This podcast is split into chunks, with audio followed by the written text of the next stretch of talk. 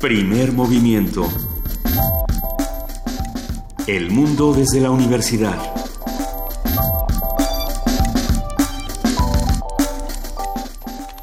Muy buenos días, son las 7 de la mañana con 6 minutos, es, es miércoles, es miércoles 15 de marzo y esto es Primer Movimiento.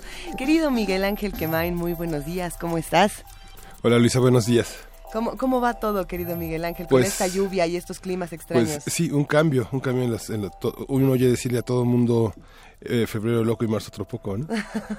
En esas andamos y podríamos decirlo por eso, querido Miguel Ángel, y podríamos decirlo por lo que está ocurriendo en el país y en el resto del mundo. Saludamos a nuestra queridísima jefa de información, Juana Inés de ESA. Buenos días, Juana Inés.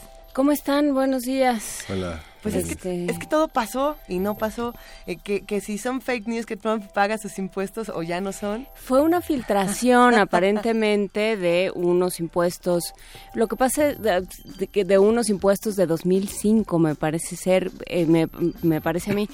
Pero el tema es que en realidad no se sabe bien, en realidad hay un montón de, de dinero que está escondido. En realidad Trump lo dijo, o sea, le, salió de manera muy espontánea y muy, yo creo que muy sincera cuando Hillary en uno de los debates, Hillary Clinton en un debate le estaba echando en cara es que este señor nunca, seguramente no paga impuestos y él dijo, pues es que soy muy inteligente.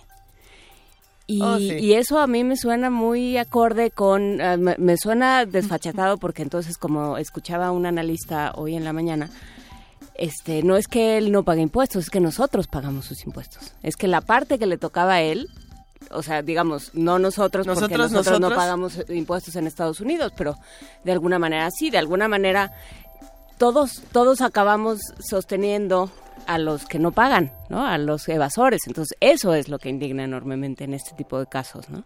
Más allá de que, bueno, se trata del presidente de Estados Unidos y que tendría, no, no está estipulado en ninguna ley, pero En- en tendría que estar sujeto a otros, a, a otros estándares, como tendría que estarlo también Enrique Peña Nieto, este que no nos ha terminado de explicar la Casa Blanca, o tendría que estar el canciller Videgaray, que ni, ni cuando era, era secretario de otra cosa nos terminó de explicar la casa en Malinalco y todas estas cosas, ¿no? La corrupción es un problema porque alguien la acaba pagando. Pero que alguien nos explique todas estas cosas que ocurren, que ellos nos expliquen. A ver, que el PRD nos explique qué está pasando en el PRD, que ahora ya no tienen coordinación de, de qué, de nada, de que ya todos se fueron. Habrá que discutir qué está pasando con, con las izquierdas en nuestro país, cuáles son izquierdas y cuáles no son izquierdas. Lo platicaremos hoy. Hoy justamente tenemos... ¿De qué hablamos cuando hablamos de izquierda? Cuáles sí son, cuáles no son, existen, no existen, en qué, en qué vamos con las izquierdas, en qué vamos con nuestros gobernantes, qué está pasando en otros países. Todo eso y más lo tenemos el día de hoy aquí en Primer Movimiento. Tenemos un programa que va a estar bastante nutrido. Querido Miguel Ángel, cuéntanos un poco de qué Sí, va a pues pasar. va- vamos a abrir con Alenka Guzmán. Es, ella es doctora, profesora del Departamento de Economía de la UAM Iztapalapa. Participa en la maestría de estudios de doctorado y en estudios sociales en la línea económica y social y en el programa integrado por maestría y doctorado en ciencias económicas de la UAM. Ella es doctora en economía industrial por la Universidad de la Sorbonne Nouvelle, París, y sus temas son innovación, propiedad intelectual, productividad y competitividad y crecimiento económico, particularmente en sectores siderúrgico, farmacéutico, biofarmacéutico y nanotecnología. Hay nada más. Sí. Pues este tema en nuestro en nuestro miércoles de héroes y villanos industria farmacéutica se antoja muchísimo el día de hoy, así como esta nota del día, esta nota nacional que les estábamos planteando desde el día de ayer para para abrir todas estas dudas, el nuevo modelo educativo, qué es, qué tiene, qué no tiene, qué le faltó. Vamos a hablar con el doctor Carlos Ornelas, profesor de educación y comunicación en la UAM Xochimilco y editorialista de Excelsior. También vamos a hablar con el profesor Marco Fernández, investigador asociado de la Escuela de Gobierno y Transformación Pública del Tecnológico de Monterrey. Si quieren ir planteando dudas, ir planteando comentarios, quejas, sugerencias, propuestas de cómo tendría que ser un distinto modelo educativo, recuerden que estamos en arroba P Movimiento en Twitter, en Diagonal Primer Movimiento UNAM en Facebook y en el teléfono 55 36 43 39 y mucho más va a pasar el día de hoy. Sí, vamos a tener también a Sergio Aguayo, que es analista político y profesor del Colegio de México, un investigador de aguas profundas, eh, Ah, este, polémico, Sí. interesante. Y el doctor Armando Bartra, también un, un- un- un sociólogo y un escritor que cada vez más eh, es un historiador, es un gran cronista de, de las ideas y profesor investigador en la UAM Xochimilco. va a estar con nosotros para preguntarnos por dónde va la izquierda, qué es la izquierda y cómo se define la oposición en México. ¿Es solo partidista? ¿Hay una hay este, esta idea de los 80 de una izquierda social? de ¿Cuál es la izquierda? Porque hay algunas izquierdas aquí que parecen de derecha, pero bueno, esa va a ser otra pregunta que tendremos que ir planteando en este programa. Que Miguel Ángel Quemain no se haga porque le toca la poesía necesaria y se la saltó elegantemente para no decir, pero hoy es tu turno de poesía necesaria, querido Miguel Ángel. ¿O le toca a Juana Inés? No. ¿Verdad que le toca a Miguel Ángel? Sí. Ya está, Miguel Ángel. ¿Ya estás listo? Casi listo. ¿Tienes? Fue una sorpresa. Eso. Pues prepárense. para ti. prepárense para todas estas sorpresas, para muchos comentarios aquí en Primer Movimiento. Los invitamos a que se queden con nosotros de 7 a 10 en el 860 de AM y en www.radionam.unam.mx en el 96.1 de FM, como siempre. Tenemos una curaduría musical esta mañana a cargo de Gastón García Marinosi y vamos a tener muchas sorpresas, no solamente eh, de distintos curadores, sino de distintas melodías. El día de hoy que le toca a Gastón vamos a escuchar algo que se llama algo así como Sodanko Samba de Tom Jombin. Muy buenos días, bienvenidos a este segmento de primer movimiento que llamamos Canciones del Sur del Sur. samba, samba, vai, vai, vai, vai, vai. samba, samba, vai. Soy Gastón García Marinozzi y hoy vamos a celebrar a uno de los más grandes músicos del siglo XX.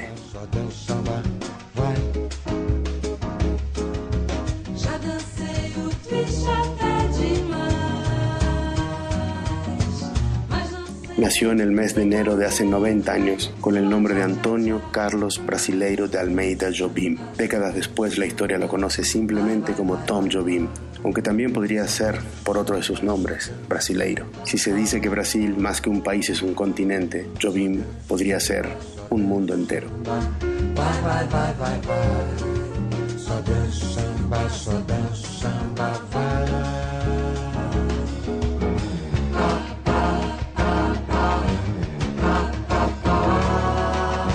Hoy estamos escuchando en primer movimiento de Radio Nam algunas canciones del álbum Antonio Brasileiro, el último disco que grabó Jobim. Fue en 1994, pocas semanas antes de su muerte. Esta canción se llama Su Samba y así suena.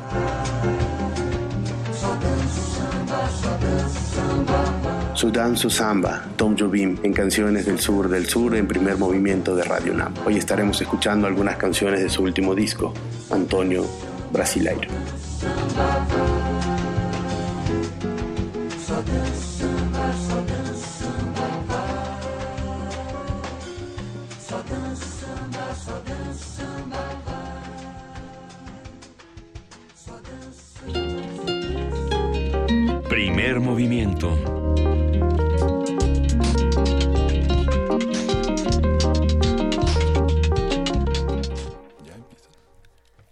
Y aquí seguimos en primer movimiento discutiendo todavía eh, qué, música quieren escuchar, qué vamos a hacer, eh, platicando que sí nos fuimos a hacer nuestro examen de, de glaucoma al Hospital de la Ceguera, todos para estar al tanto de qué pasa con nuestros ojos. Es, es, interesante, sí, por supuesto que hay que darle seguimiento esta semana del, del glaucoma, si no me equivoco es el viernes, que es el Día Internacional precisamente del glaucoma y, bueno, pues tomémoslo con... Sí, sí, lo juro que sí, es el 17 de marzo. Que también es el del sueño. ¿También es el del sueño? El San Patricio. ¿O es la semana del glaucoma? Es la semana del glaucoma. Sí, porque fue el 12. el día del sueño, el 17. Pues es que ahora cada día es Día Internacional de algo. Qué preocupación porque no, no, no podemos darle, eh, eh, estar siguiendo todos los días internacionales. A ver, ¿de qué es Día Internacional hoy? Se me hace que es de algo del consumidor. Estoy casi segura de los derechos del consumidor o algo así. Ahorita, lo vamos a ir revisando. Pero bueno, vamos a, tener muchas cosas por acá.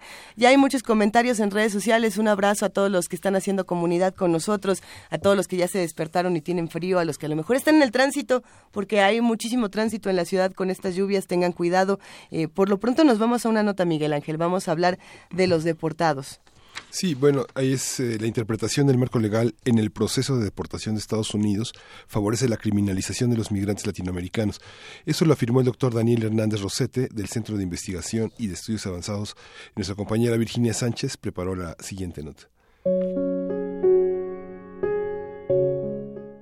Más de 17.000 mexicanos han sido deportados por el actual gobierno estadounidense y según datos oficiales, el 86.2% ha sido por falta de documentos y el 5.3% por antecedentes señalados como criminales. Esta situación refleja un proceso de carácter hermenéutico, cuya interpretación del marco legal favorece la criminalización de los migrantes latinoamericanos. Así lo señaló el doctor Daniel Hernández Rosete, del Centro de Investigación y de Estudios Avanzados, CIMBESTAF.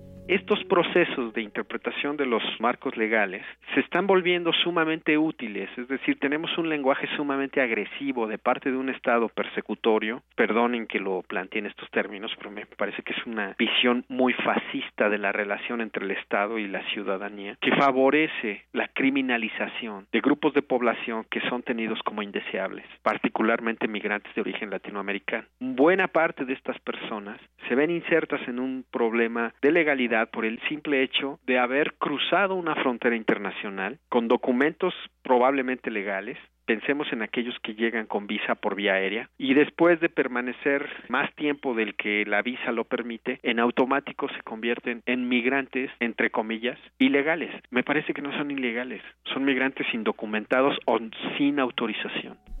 El especialista señala la urgencia de exigir a los consulados mexicanos en Estados Unidos que asistan jurídicamente a nuestros connacionales, ya que hasta el momento su actuar ha sido de omisión, indiferencia y apatía.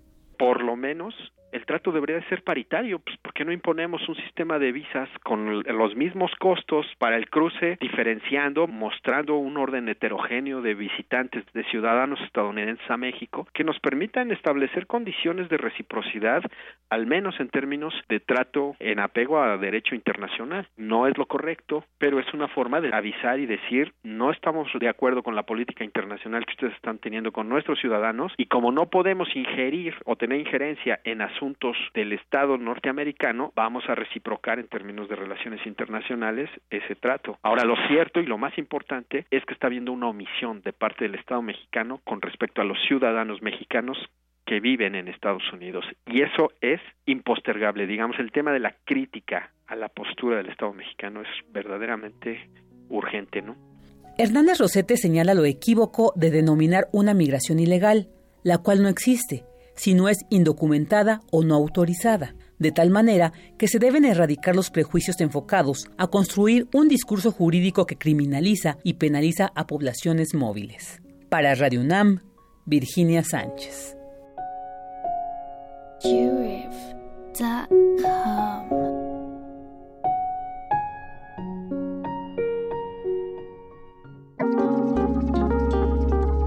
Primer movimiento Hacemos comunidad.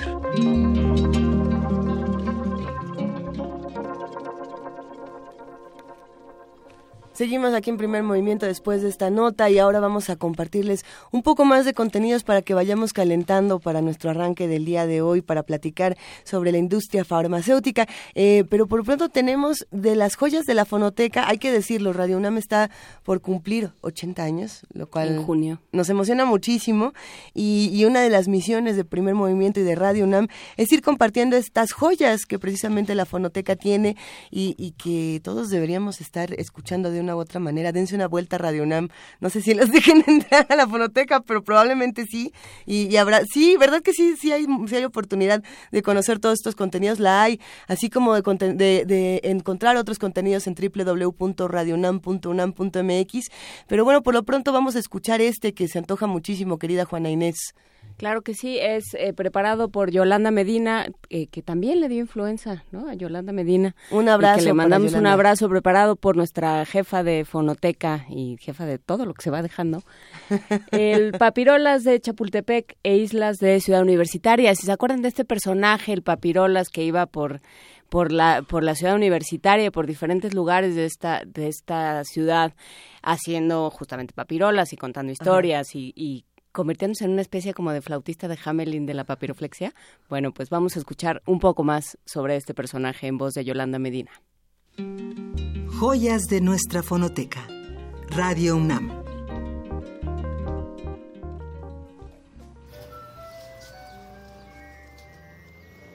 Hola, buenos días. Soy Yolanda Medina, jefa de la fonoteca de Radio UNAM. En esta ocasión les voy a hablar de un personaje particular, Los domingos, hace muchos años, me tocaba ir a la Casa del Lago o al Audiorama en Chapultepec. Ahí se llevaba a cabo el concierto de la OSUNAM, que era ese el nombre que tenía la OFUNAM en ese entonces. Mientras la gente levantaba los templetes de la orquesta, en lo que esperaba con mis hermanos el momento de regresar a casa, cerca de las mesas donde se jugaba ajedrez, se encontraba Papirolas, el apodo de Juan de Dios Villegas Escobar. Él era un experto en el arte de la papiroflexia, el origami, las figurillas de papel, las papirolas. Este personaje nos enseñaba a hacer figurillas de papel con las manos, aprender dobleces básicos para formar diversas figuras de animales, aviones, enseres de cocina, a cambio de unas monedas. Con una peculiar manera de hablar, sonaba como merolico. Hablaba rápido, contaba chistes y nos hacía cuentos de los personajes que iban saliendo del papel. La grabación que hoy les presento es de 1983, de una entrevista realizada por Mauricio Carrera para el programa Conversaciones con. Años después, Papirola se trasladó a la UNAM, a las islas de la Facultad de Filosofía y Letras, en donde fue entrevistado. Encontrarme con este audio me removió mucho los recuerdos de aquella época. Don Papirolas, ¿cómo comienza usted a hacer papirolas? Comencé desde chamaquito, desde niño. Mi papá y mi mamá me enseñaron. Mi papacito hacía unos papalotes re chulos. Me. Yo le aprendí a hacer como 28 papalotes, muy bonitos. Entre ellos la culebrina, el gavilán, la estrella de cinco y de seis picos, el, el hexágono, que vuela muy bonito y de la cual se puede hacer de estrella. Pero los dobleces básicos me los dio mi papá. Y con eso empezó. ¿Sabían ustedes que los aztecas y mayaquichetes hacían papirolas? Sí, con papel de maguey. Mm. Prueba de ello tenemos el pichirico oaxaqueño, el pichirico llamado oaxaqueño, pero que es una papirola azteca conservada amorosamente por los aztecas. Las papirolas, desde el punto de vista pedagógico, educan, divierten, enseñan y curan enfermedades nerviosas y a la luz de una hipótesis atrevida, pero no por ello carente de lógica, y como una ayuda para la geometría descriptiva, analítica y pedagógica. ¿Me entendiste? Yo tampoco me entendí. Mm, ya tengo muchos alumnos. Hay un trabajador ahí que les gana, sabe hacer mil cinco papirolas ya. Ahorita ya sabe hacer más. Mm. ¿Y usted cuántas papirolas eh, conoce? Pues yo pues soy el rey de las papirolas en tele, hijito. ¿Ah? Tengo más de 7000 modelos. Les gané a los japoneses allá en Nagoya y en Tokio. Joyas de nuestra fonoteca. Radio UNAM.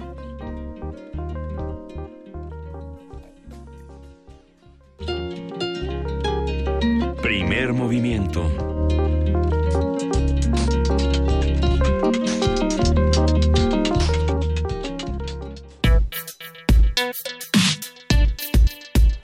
Miércoles de Héroes y Villanos.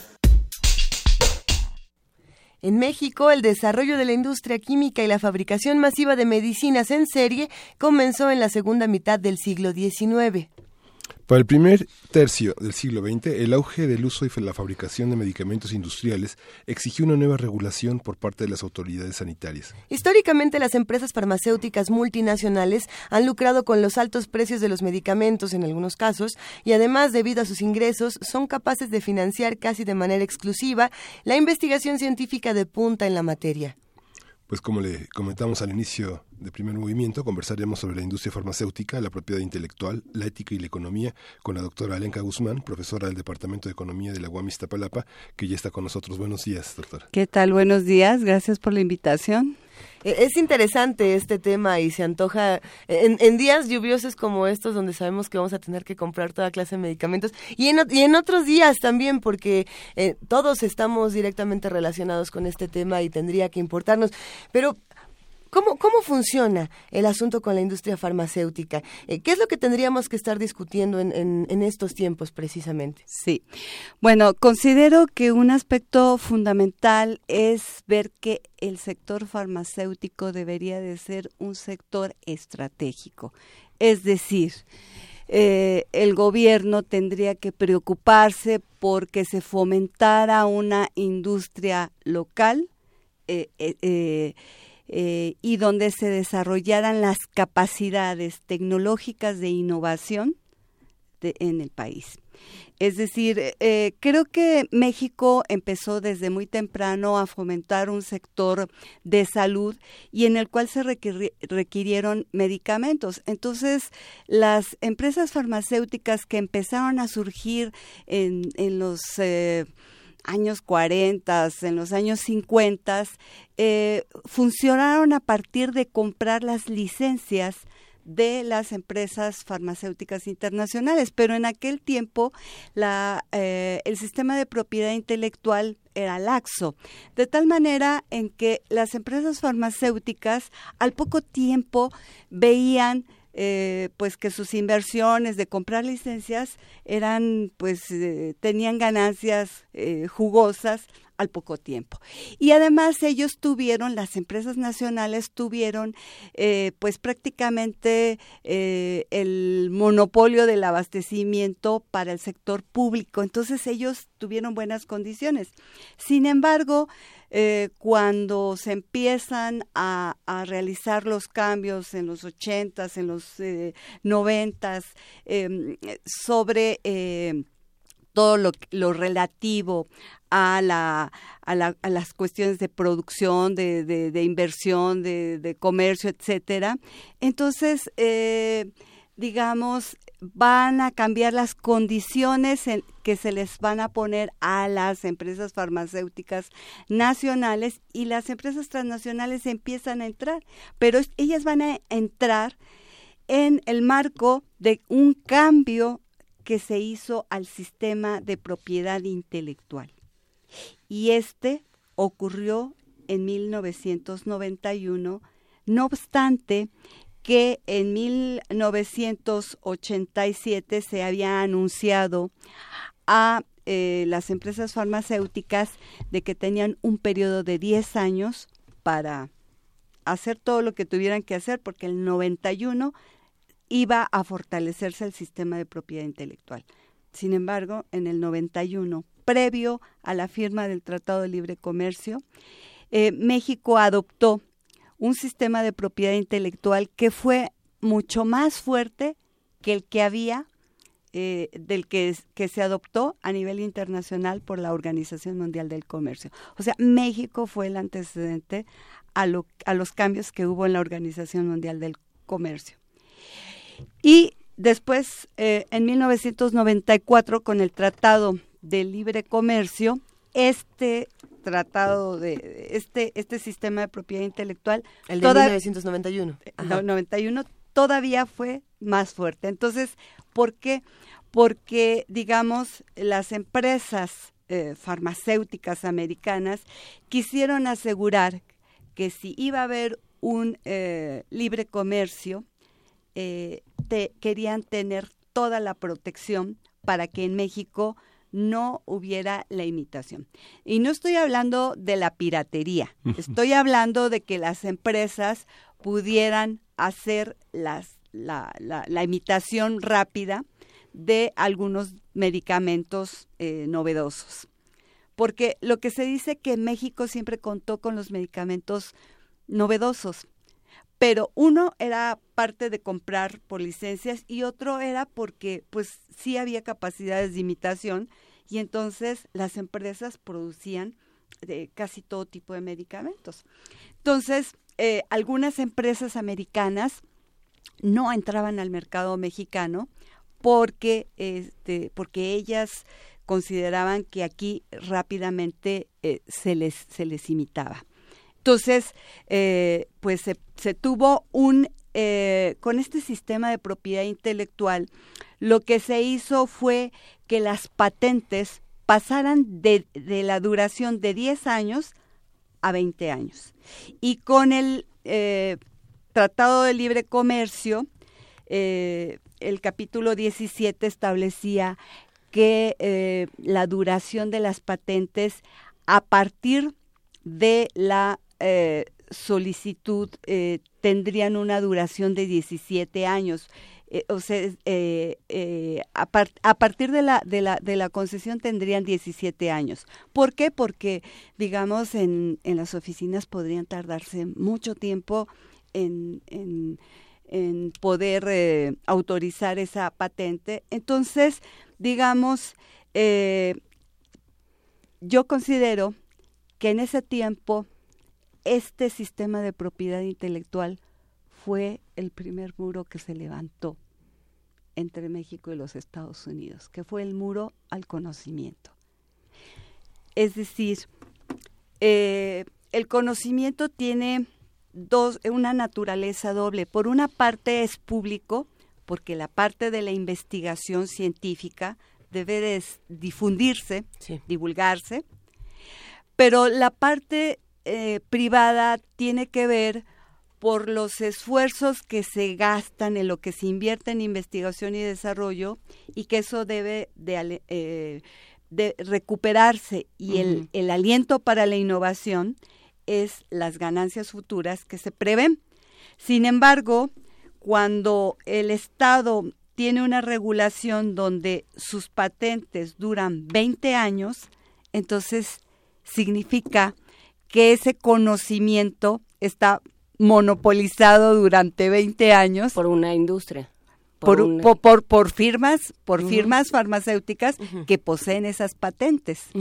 Ese, por ejemplo podría ser eh, lo que ocurre con algunos medicamentos que se utilizan para el VIH eh, y que tienen estas patentes y por tanto hay quienes los venden a cinco veces más de lo que cuestan o cien veces más de lo que cuestan. Exactamente. Una patente una patente implica un poder monopólico para la comercialización. Entonces, digamos, las empresas farmacéuticas argumentan, hemos gastado millones de dólares en eh, la investigación y desarrollo y tenemos que recuperar. Pero además, a las moléculas exitosas se les carga los proyectos que no fueron exitosos. Entonces, por ejemplo, si tú tienes eh, cinco mil proyectos para desarrollar moléculas, pero resulta que solamente uno es el efectivo, entonces le carga todo. Y entonces, por eso, eh, el gasto en investigación y desarrollo va a ser cargado masivamente a los productos exitosos, a las moléculas exitosas, y entonces ellos dicen, vamos a recuperar. El problema es que las empresas farmacéuticas eh, transnacionales, eh, digamos, una vez que, que, producen eh, masivamente sus, sus medicamentos y los distribuyen por todo el mundo, claro que tienen enormes ganancias. Cuando nosotros vemos a las empresas con mayores ganancias, son las farmacéuticas. Están dentro de las primeras, o sea, en el mundo con mayores ganancias. Lo cual trae un problema de desigualdad espeluznante, porque quien se acaba muriendo se muere de pobre. Sí. Entonces, si, tienes una molécula, como hablábamos fuera del aire, que cuesta un millón, o sea, que seguro te va a curar, te va a quitar un virus, pero pero te va a costar un millón de pesos. Bueno, en teoría el sector salud tendría que proporcionarte ese medicamento que pero es muy termina proporcionando similares o termina no teniéndolo, que es el, el problema ahorita, el que están peleando el caso que yo sé, que es el de hepatitis C, pero, pero hay muchos en ese, en ese caso, ¿no? Que terminan peleando dónde están los sistemas de salud que cubran eso. Exactamente. Eh, una, una cuestión que se debatió cuando la Organización Mundial del Comercio estable, eh, quiso armonizar los sistemas de propiedad intelectual para pasar a un periodo de duración de 20 años de las patentes, pues hubo un debate muy grande. ¿Por qué? Porque había los países desarrollados y los países en desarrollo y los países más pobres, ¿verdad? Que no tenían las, las condiciones para poder eh, estar en esa en esa situación porque no es lo mismo los países que tienen un PIB per cápita verdad mucho más elevado a los países que están muriendo de hambre.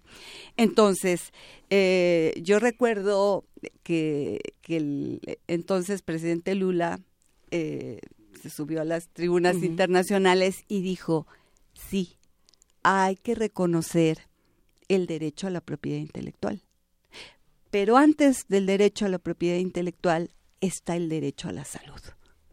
Y entonces ese es un aspecto qué tenemos que pensar. Y entonces ahí fue cuando, eh, digamos, con ese debate eh, se dijo, tenemos sí que fomentar la innovación, que generalmente ocurre en los países desarrollados, pero tenemos que garantizar el acceso a los medicamentos en los países del sur. Que fue cuando hicieron sus propias eh, hicieron sus propias leyes de propiedad intelectual. O cómo fue ese asunto en tanto en Brasil como en India hicieron bueno India India se fue por la libre de manera un poco salvaje pero qué pasó en Brasil sí. Bueno nada más quiero aclarar que en la Organización Mundial del Comercio se dio un periodo de transición a ciertos países que se consideraban de menor desarrollo y entre los que no entró México que fue India y China. Y entonces a India y a China le dieron un periodo de transición de 10 años. Entonces, durante 10 años, los chinos y los indios se ocuparon de copiar descaradamente y desarrollar productos. Entonces, los indios, los hindús, eh, se dedicaron a producir genéricos los medicamentos del, H, eh, VIH, del VIH, los produjeron ellos, ¿verdad? Porque la industria eh, farmacéutica tiene eh, ciertas ventajas que es mucho mayor, realmente, tiene una mayor posibilidad de ser imitada. Digo, ahora con la, los biofarmacéuticos se complica un poquito más, pero digamos, entonces ellos se dedicaron a copiar y a México le pusieron la barrera desde, desde 1991 y este y Brasil Brasil fue hasta 1996 cuando eh, adoptó igual que Argentina eh, los los acuerdos de propiedad intelectual relativos a el comercio eh, que son conocidos como ADPIC o TRIPS en inglés y entonces, eh, ¿cuáles son las diferencias entre México y Brasil?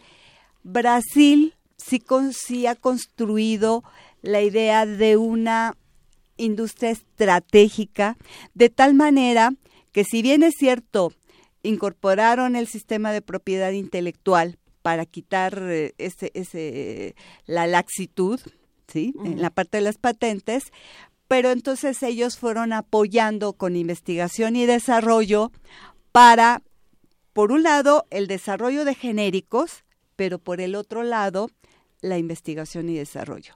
Y Brasil se unió a países del sur para desarrollar productos e, y cuestiones de investigación conjuntas. A ver, a mí me surge una, un comentario en, Twitter de Víctor Castañeda que dice que está en desacuerdo, que 20 años es el periodo mínimo para lograr los incentivos correctos para invertir e innovar.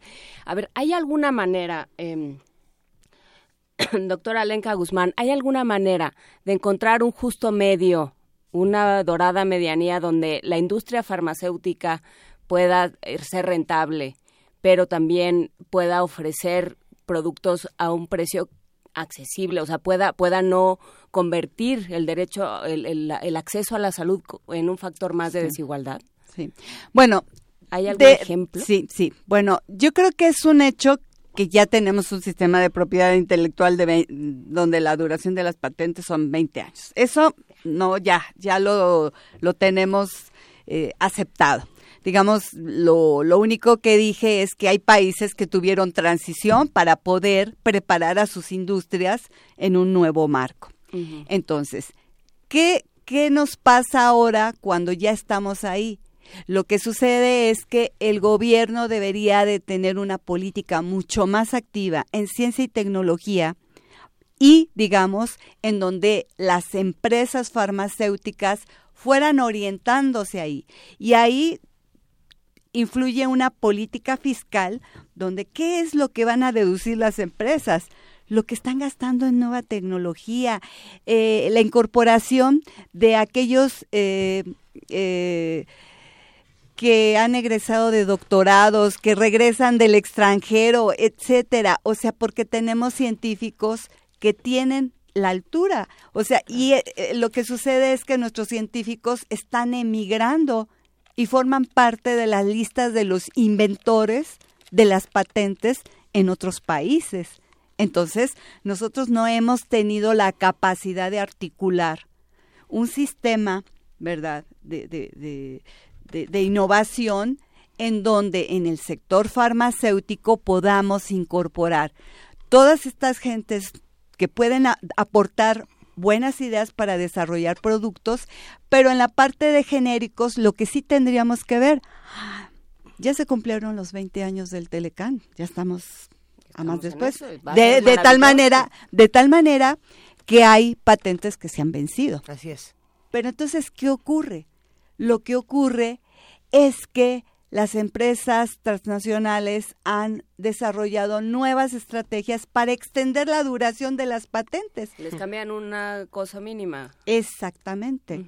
Entonces, cualquier cuestión mínima y entonces se extiende la patente. ¿Qué, ¿Qué pasa con lo que se desarrolla? Porque alguna vez ah, escuché, pero no, no sé qué tan cierto sea, que lo que se desarrolla en ciertas universidades como, como innovación se queda, la patente se queda en las universidades. ¿Qué tan cierto es esto? Sí. Bueno, lo que, lo que ocurre en efecto es que eh, no están fluyendo los conocimientos generados en las universidades al, al, al sector eh, empresarial, de, o sea, de la industria farmacéutica. Por, por un lado, tenemos empresarios que se acostumbraron a que estaban muy apapachados por el gobierno y que no entraron en esta dinámica de la innovación. Ellos tenían eh, asegurado sus ganancias porque le vendían al sector público y entonces pues les costó mucho trabajo moverse. En realidad son pocas las empresas que han empezado en el sendero de la innovación. ¿En qué consiste la innovación? ¿En qué es multiplicar este combinaciones de medicamentos? Eh, bueno, lo que, lo que ocurre es que hay enfermedades nuevas o hay enfermedades a las que no se les ha encontrado cura. Entonces, eh, pues se tiene que encontrar nuevos tratamientos terapéuticos para poder atender. Una de ellas, pues, digamos, al desarrollo de las moléculas, pero sin embargo, con eh, el nuevo paradigma de la biotecnología, eh, las maneras en las que se puede eh, atender este tipo de enfermedades cambia. ¿Por qué? Porque ahí eh, pues entran otro tipo de conocimientos, ¿verdad? Y, y entonces hay que tomar las particularidades del individuo, etcétera. Entonces, hay un potencial a desarrollar. Entonces, y además, creo que eso se decía antes de que iniciáramos, hay todo un conocimiento también eh, local, eh, este, que viene de nuestras culturas prehispánicas. los saberes tradicionales. Los saberes tradicionales que podrían ser utilizados. Entonces, eh, en efecto, yo creo que faltan esos, esos vasos comunicantes entre la universidad y las empresas. Las empresas tienen que entrar en un nuevo sendero para que efectivamente retomen y las universidades tienen que, eh, digamos, preocuparse por tener sus oficinas de transferencia tecnológica, porque las universidades no podemos ser empresas donde fabriquemos lo, lo, que, lo que hay. Pero ¿saben qué, qué está ocurriendo? Las empresas transnacionales eh, invitan a concursos para premiar a la mejor tesis y entonces eh, entran y entonces resulta que le dan 25 mil pesos a la mejor tesis y se llevan el conocimiento y ellos lo desarrollan. Hay un mensaje interesante en redes sociales, dice el rechazo mediático de los genéricos y los similares es una campaña para seguir con las patentes de la industria farmacéutica. ¿Qué, ¿Qué, opinas de todo este asunto, Alinka? Sí, bueno, yo creo que eh, eh, los productos de los similares y los genéricos eh, hubo eh, cuestiones de calidad, eh, digamos, inferior en, en cierto momento, en cierto momento, pero ahora la regulación les ha obligado, ya no existen los similares, ya, ya, o sea, todos ya son este genéricos, de tal manera que pasaron eh, las pruebas de bioequivalencia y biodisponibilidad que asegura que sea exactamente igual a eh, los medicamentos de patentes. Entonces, eh, yo creo que tendremos que fortalecer eso, pero además las empresas tendrían que estar pensando en cómo mejorar aún esos medicamentos genéricos. Por ejemplo, yo pienso en todos los analgésicos que durante los años este, 50 y 60 la población consumía y todos los problemas que ocasionaron gastrointestinales y todo, cuando pudo haberse pensado en la manera de lograr eh, tener eh, elementos que cubrieran de mejor manera este la parte gastrointestinal, sí.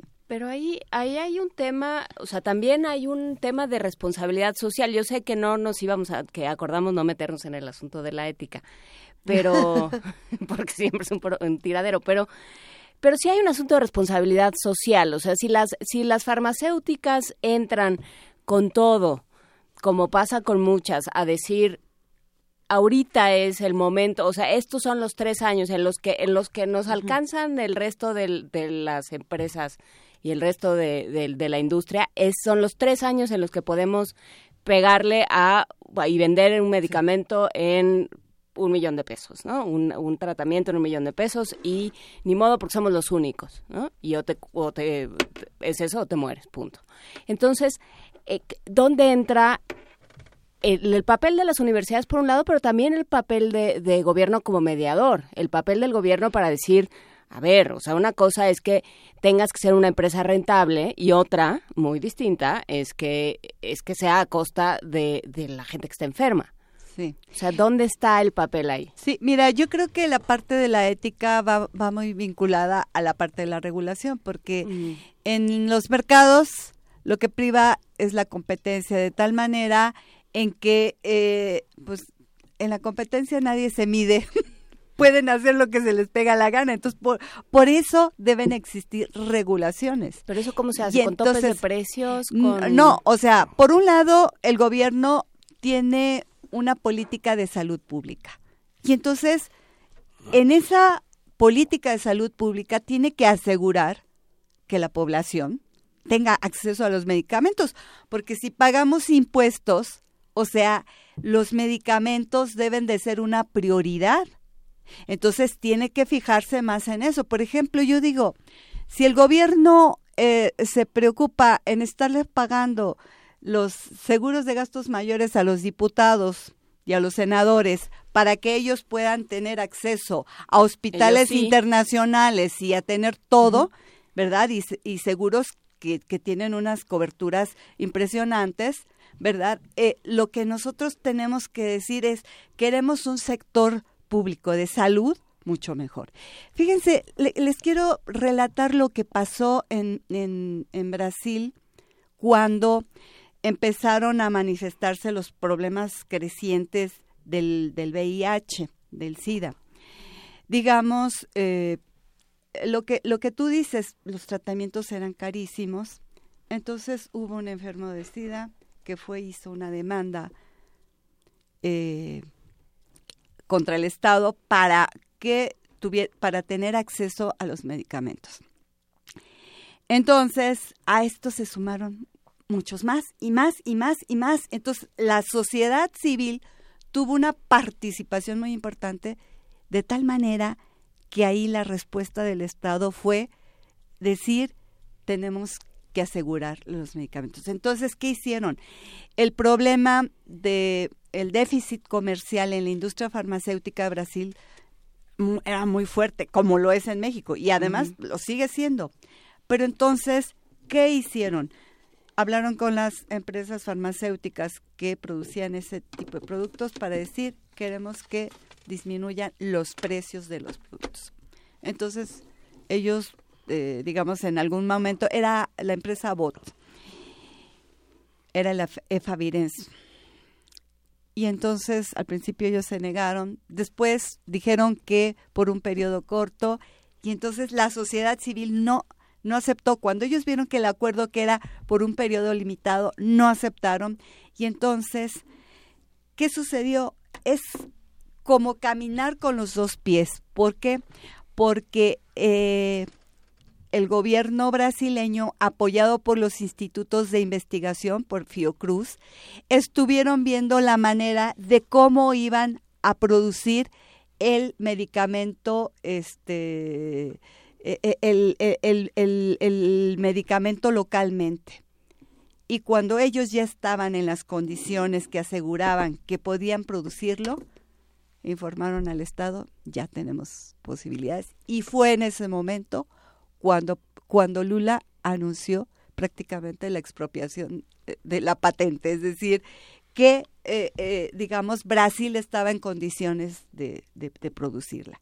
Entonces, hay acuerdos, en los acuerdos de Doha, señalan que cuando un país tiene emergencias sanitarias, la patente puede ser utilizada por el país para producir el genérico. Es decir, por ejemplo, en México, eh, donde tenemos una emergencia sanitaria como es la diabetes, hay muchas, ¿no? Pero la diabetes en este caso, eh, podría, eh, los, los, medicamentos que son más costosos podrían regularse de otra manera, ¿es lo que se está planteando? L digamos, eh, ahí sobre la, la, emergencia sanitaria es como cuando ocurrió el H... Mm, epidemiológico. sí, el virus del H1N1. Uh -huh. Ahí. Sí ese era un momento en el cual el gobierno mexicano podía utilizar el medicamento, ¿verdad? Que, que, que, uh -huh. que tenía que atender emergentemente y producirlo genéricamente. Es más, uh -huh. debería de tener laboratorios estatales para, para producir y si no, estar en contacto con las empresas locales para hacer. Y no se hizo. Yo me acuerdo que en las reuniones internacionales que tenían los países con este con eh, la Organización Mundial de la Salud y cuando pues había eh, este declaraciones así de prensa abierta los representantes de la India decían si yo estuviera en el caso de México yo inmediatamente produciría el genérico pero no India no no estaba en esa situación entonces, el caso de, de lo que tú me planteas eh, sí, con de la, la diabetes, diabetes, sí. pues es un, un problema pues mucho más eh, estructural, por decírtelo. Uh -huh. Entonces, ahí el gobierno tendría que ver la manera que, eh, cómo, qué estrategia seguir para producir los medicamentos locales, para poder hacer la investigación y desarrollo aquí. Lo que sucedió fue que eh, en el Tratado de Libre Comercio, yo creo que eh, cuando se hicieron las negociaciones, se reconoció que Estados Unidos tenía más ventajas en la industria farmacéutica y se le dejaron las facilidades. Y entonces, por ejemplo, había unos eh, laboratorios estatales para producir vacunas en México. Ese prácticamente se desmanteló. Birmex. Claro. Y, re, y, recientemente lo compró Aventis, una empresa francesa. Pero nosotros teníamos la capacidad para producir vacunas. Entonces, un montón. Exactamente. Y ya no. Sí. Pues eh, qué, qué bonito, qué, qué, conversación tan agradable, porque bueno, sí, el tema está ahí, cosa? o sea, tenemos, como dijo Luisa muy, muy atinadamente, tenemos un montón de emergencias sanitarias, o sea, ahí están, y, y me parece muy interesante que traigas el, el tema de, del VIH, porque si, al, si algún grupo de interés ha sido particularmente beligerante y particularmente eh, contestatario y además dueño de sus derechos como ciudadanos han sido los enfermos de, de VIH, o sea, quienes están eh, atacados por el VIH. Entonces, ese es un gran ejemplo de, de, a ver, no, o sea, las cosas no pueden ser así, ¿no? Como, como enfermos no, no puedes estar enfermo y además este morirte de pobre, ¿no? No, eso, eso en, en, estos momentos de, de, la civilización y de, y de sí. cu cuánto hemos avanzado y del microchip, no puede haber gente que se muere porque no tiene acceso a la insulina, porque no hay los medicamentos que debe haber, porque, porque él tiene un sistema de salud, a pesar de que paga impuestos, tiene un sistema de salud que no le funciona. Cuando hay países donde hay medicamentos que se tratan, eh, o sea, se trata a todo el mundo, a toda la población con los mejores medicamentos, punto. Entonces, eh, sí hay un trabajo de sociedad civil, sí hay un trabajo de universidades, sí hay un trabajo de exigirle a las industrias y de, y de exigirle a los gobiernos que regulen a, esos, a esas industrias. Y de poner a la industria farmacéutica como un sector estratégico, o sea, el problema de la salud, porque además tenemos, digamos, la, la esperanza de vida aumentó, entonces tenemos población adulta con muchas enfermedades que se tienen que atender, y tenemos nuevas enfermedades. Entonces, eh, sí. tenemos las enfermedades de los países en desarrollo y las de los países desarrollados. Ya tenemos estamos en ese Y es que México se comporta como un país desarrollado, ¿no? Cada vez hay menos infecciones en la infancia y cada vez enfermedades crónicas más largas en la en la en la tercera edad. Sí. Así es, así es. Entonces, yo creo que eh, digamos estamos en un momento, ahora que viene la negociación del Tratado de Libre Comercio. Y que nos va a ir muy bien, ya nos dijo. Así nos dijeron ah, cuando íbamos a administrar la abundancia, ya ven cómo nos fue. pero yo creo, yo creo que la situación es que pues ya se les vencieron muchas patentes y entonces ahí necesitamos también de un eh, eh, sistema, eh, un sistema de propiedad intelectual donde la, la, institución, el Instituto Mexicano de la Propiedad Intelectual, vea eh, de manera mucho más eh, dura esta situación donde no se excedan. En Argentina, por ejemplo, no dejan pasar un segundo uso de, una segunda novedad para extender las patentes. En Brasil son muy cuidadosos. Entonces, México tendríamos que estar, eh, tienen que articularse una serie de, políticas, pero yo creo que, que, tiene que verse que haya, haya una mejora para la sociedad. Es la corrupción, Elenca. Es la corrupción lo que permite ese segundo sí, Sí, sí, hay corrupción porque, digamos, tienes, mira... hace... la caja de Pandora a las 7.57? tienes dos minutos para contarnos por qué la corrupción es ¿Y por qué libros? bueno, porque eh, las empresas transnacionales eh, hacen digamos, diferentes eh, maneras para tener el control. O sea, es decir, eh, y entonces, eh, y en la parte de los gobiernos locales, pues no existe, ahí vamos a utilizar la palabra ética que quería. Gracias. este, de asegurar que se cumplan bien las cosas, ¿sí? Entonces, hay muchos desafíos y donde todos tenemos que participar como sociedad, como empresas, como gobierno, para lograr un diferente país. Y yo creo que tenemos las, tenemos que, tenemos capacidades, tenemos que tomar esas y construir todavía más. La doctora Alenka Guzmán es autora de Propiedad Intelectual y Capacidades de Innovación en la Industria Farmacéutica de Argentina, Brasil y México, que editó Editorial Gediza en la colección de Punto Crítico, en una colección con la UAM Iztapalapa. Exactamente. ¿Ya lo podemos conseguir? Sí, ya, ya lo pueden leer. Bueno, pues a ver si, si conseguimos uno más para regalarlo aquí con los amigos de Primer Movimiento, porque es conocimiento que se tiene que, se tiene que compartir. El conocimiento se comparte. Alenka Guzmán, qué gustazo y muchísimas gracias por venir a esta cabina, porque fue una gran conversación, sin duda. Bueno, pues muchas gracias por la invitación. Muchísimas Los gracias. felicito por este foro que tienen. Aquí seguiremos, Alenka. Mil gracias. Ahora regresamos, seguimos aquí en primer movimiento. Primer movimiento.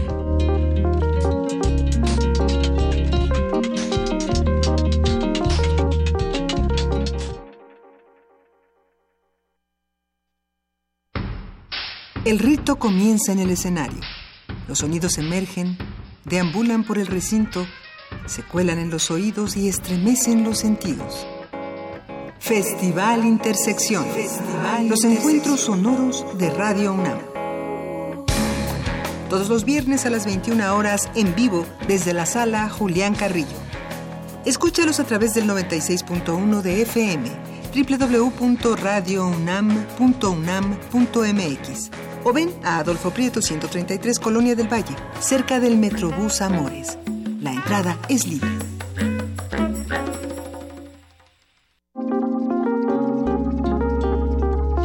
Primer movimiento. Hacemos comunidad.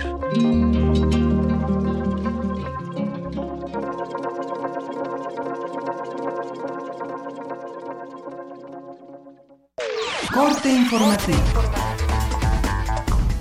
La UNAM.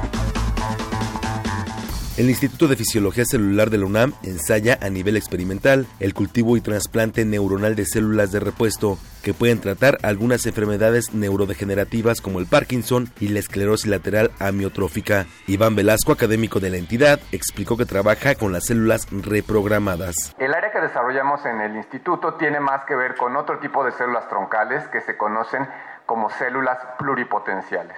Estas células se llaman así porque pueden formar cualquier tipo de célula presente en un organismo adulto. Entonces, en la actualidad podemos tomar esas líneas celulares y estimularlas para producir distintos tipos de neurona.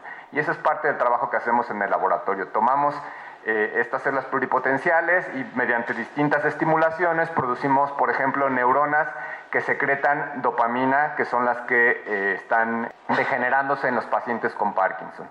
También podemos producir neuronas motoras de la médula espinal que son las que controlan el movimiento voluntario en los músculos. Por su parte, Olga Rojas, académica de la Facultad de Psicología, se refirió a las diferencias entre los cerebros de hombres y mujeres. Parece ser que las mujeres funcionamos más con ambos hemisferios cerebrales.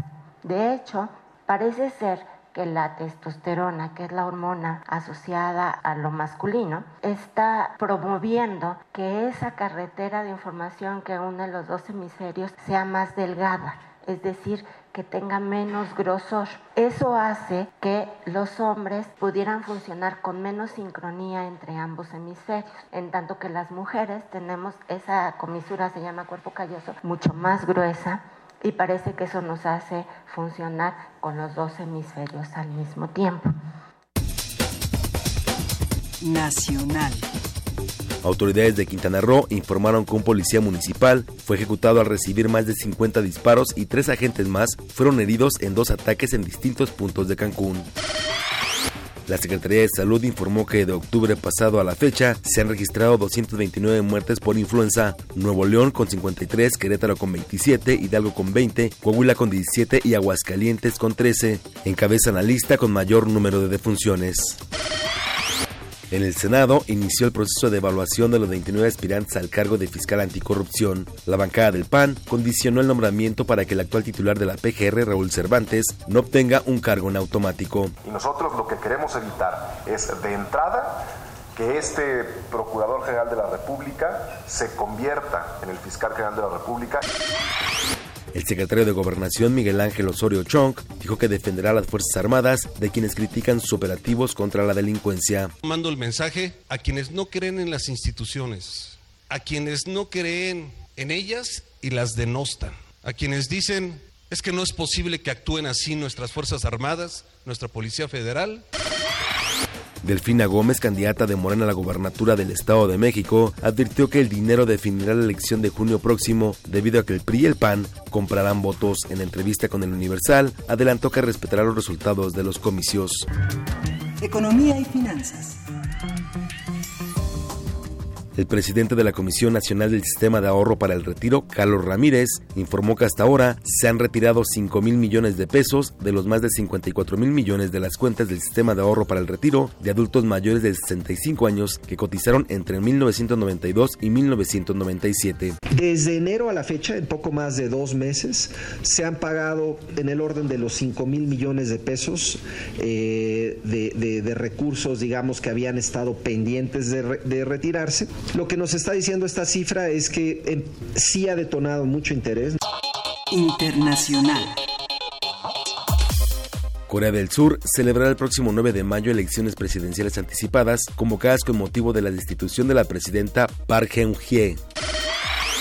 El expresidente de Brasil, Luis Ignacio Lula da Silva, declaró ante un juez que es víctima de persecución. Negó haber participado en un plan para comprar el silencio de un exdirectivo de Petrobras. He sido una víctima durante casi tres años. Se podría hablar casi de masacre. Estoy harto de ver a fiscales que dicen que no necesitan pruebas. Yo quiero pruebas. Que alguien me diga, por favor, qué crimen he cometido y dónde lo he cometido. El secretario general de la Organización de Estados Americanos, Luis Almagro, pidió suspender a Venezuela del organismo si no celebra elecciones generales completas a la brevedad. Un día como hoy. En el año 44 a.C. murió asesinado Julio César, líder militar y político romano. Su dictadura puso fin a la República en Roma, se convirtió en una figura mítica y sus victorias permitieron extender el territorio romano a gran parte de Europa. Destacó como literato. La Guerra de las Galias se encuentra entre sus obras más reconocidas del latín clásico. Hasta aquí el corte, en hora más información. Escuchas XEUN Radio UNAM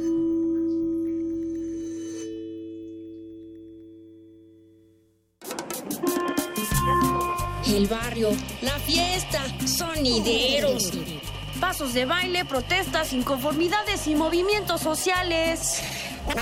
En esta ocasión le venimos presentando el proyecto de moda de novedad Ocanyore, un monólogo de Teatro Sin Fronteras dirigido por Ángel Patricio Rubio. Próxima estación, Sala Julián Carrillo de Radio UNAM. Todos los martes de marzo a las 8 de la noche. Entrada libre. Te esperamos.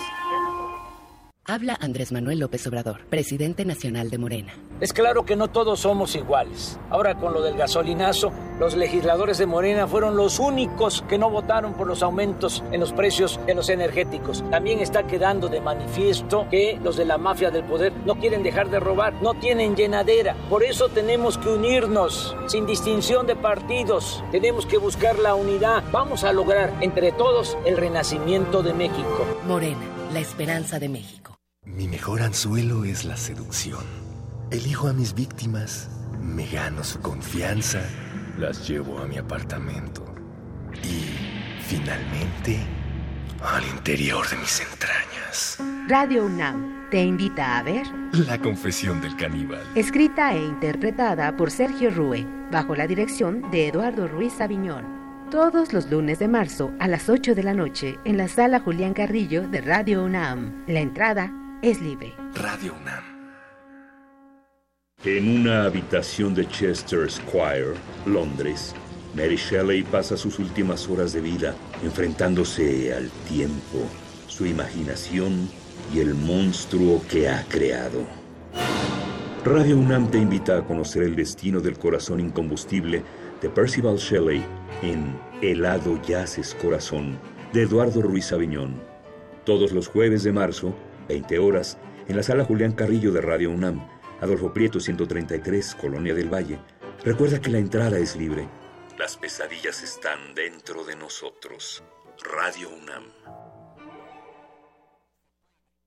Carmen, Carmen, tiquitaca que patlaque no pa constitución y catonagua camanal. Kena, no pane julito to derechos guantlachque moneki tichihuase y catonagua camanal. Nochi más ewa tlatoli tengamati pan México y huicalipati queja caxtilteca camanali. Kena, nochi te mexicanos. No pa gobierno tlenir república que nechtia ni tlajuiloli tleno pa constitución política para 68 más ewa tlatoli tlenochi México. ¿Quieres saber qué dijimos? Visita www.go.mx diagonal inali. Instituto Nacional de Lenguas Indígenas, Secretaría de Cultura, Gobierno de la República. Germinar en medio de la erosión. Navegar a merced del hombre. Reencontrar la geología de la palabra. Poesía en voz alta, punto 17. Palabras para el antropoceno. Conferencias, talleres, performance y espacios sonoros. Lenguas maternas y emergentes. Del 29 de marzo al 2 de abril en Casa del Lago. Más información en www.casadelago.unam.mx. Descubre cómo el humor y el realismo se juntan en la novela El Lazarillo de Tormes. Oh, señor mío, dije yo entonces, a cuánta miseria y fortuna y desastres estamos puestos los nacidos, y cuán poco duran los placeres de esta nuestra trabajosa vida. Encuentra todo esto y más en www.descargacultura.unam.mx.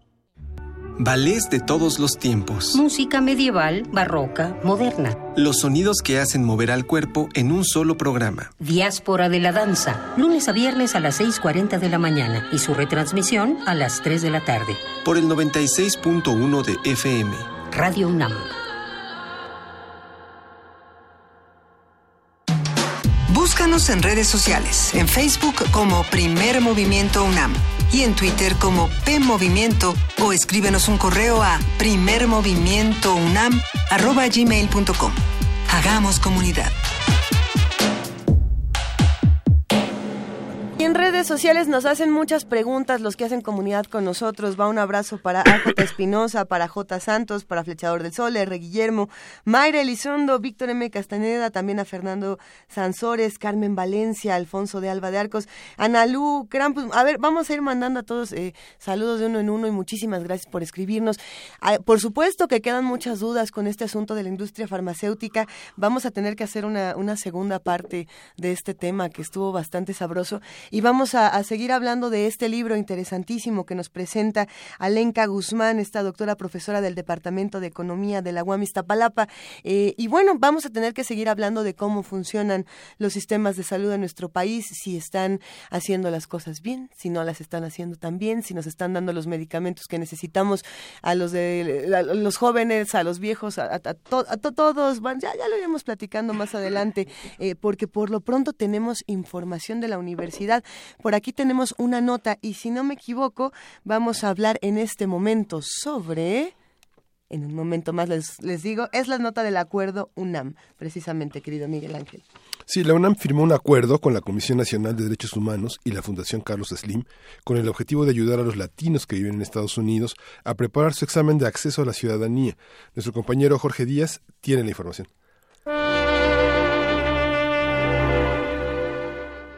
La UNAM, la Comisión Nacional de los Derechos Humanos y la Fundación Carlos Slim firmaron un convenio de colaboración para ayudar a los latinos que son deportados de Estados Unidos a fin de prepararlos en su examen de acceso a la ciudadanía y la defensa de sus derechos humanos. El rector de la UNAM, Enrique Graue, reconoció que este acuerdo es de gran importancia para la nación porque se desconoce realmente el problema de los migrantes que habitan en aquel país por ello, aseguró el doctor Graue, es de suma relevancia que conozcan sus derechos. Nadie conoce realmente el volumen del problema. Se dice que hay de 2 a 3 millones de mexicanos en capacidad de ser ciudadanos.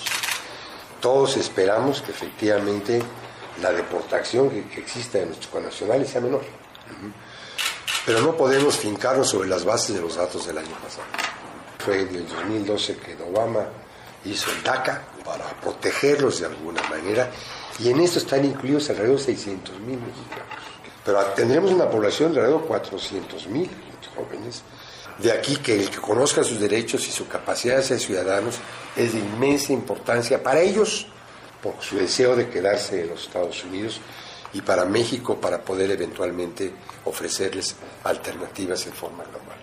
Por su parte, el presidente de la Comisión Nacional de los Derechos Humanos, Luis Raúl González Pérez, dijo que las políticas migratorias de Donald Trump han provocado una polarización en las calles, los barrios y los colegios. La historia, afirmó, nos ha enseñado que del discurso del odio se pasa a la persecución que no está exenta de genocidio. En tanto, Marco Antonio Slim Domit presidente de la Fundación Carlos Slim, aplaudió que la UNAM ayude con asesoría y acompañamiento para que los mexicanos que llevan tiempo en Estados Unidos adquieran su residencia. Para Radio UNAM, Jorge Díaz González.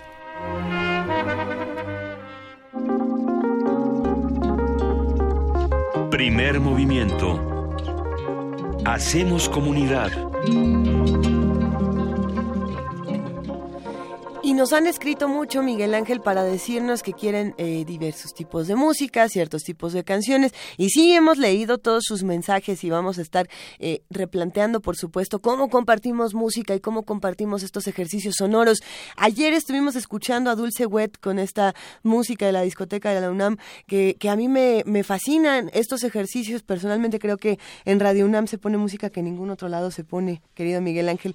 Pero el día de hoy le toca a Gastón García Marino y la curaduría musical y nos tiene una interesante recomendación. ¿Quieres escucharla? A ver, ¿qué Venga. É do cabelo amarelo, do sonho cor de chuchu. Quando eu virar gente grande, me caso logo com tu. O samba de Maria. Esto es Tom Jobim, que es Brasil, es música, es América, y es todavía hoy el futuro. Ahora lo escuchamos cantando con su hija María Luisa, Samba Chi María Luisa.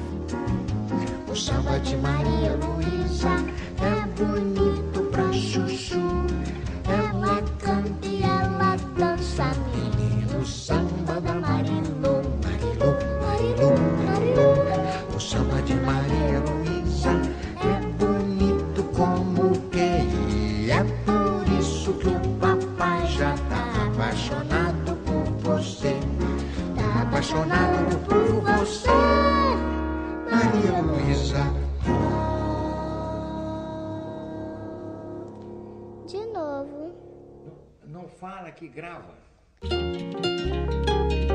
Primer movimiento.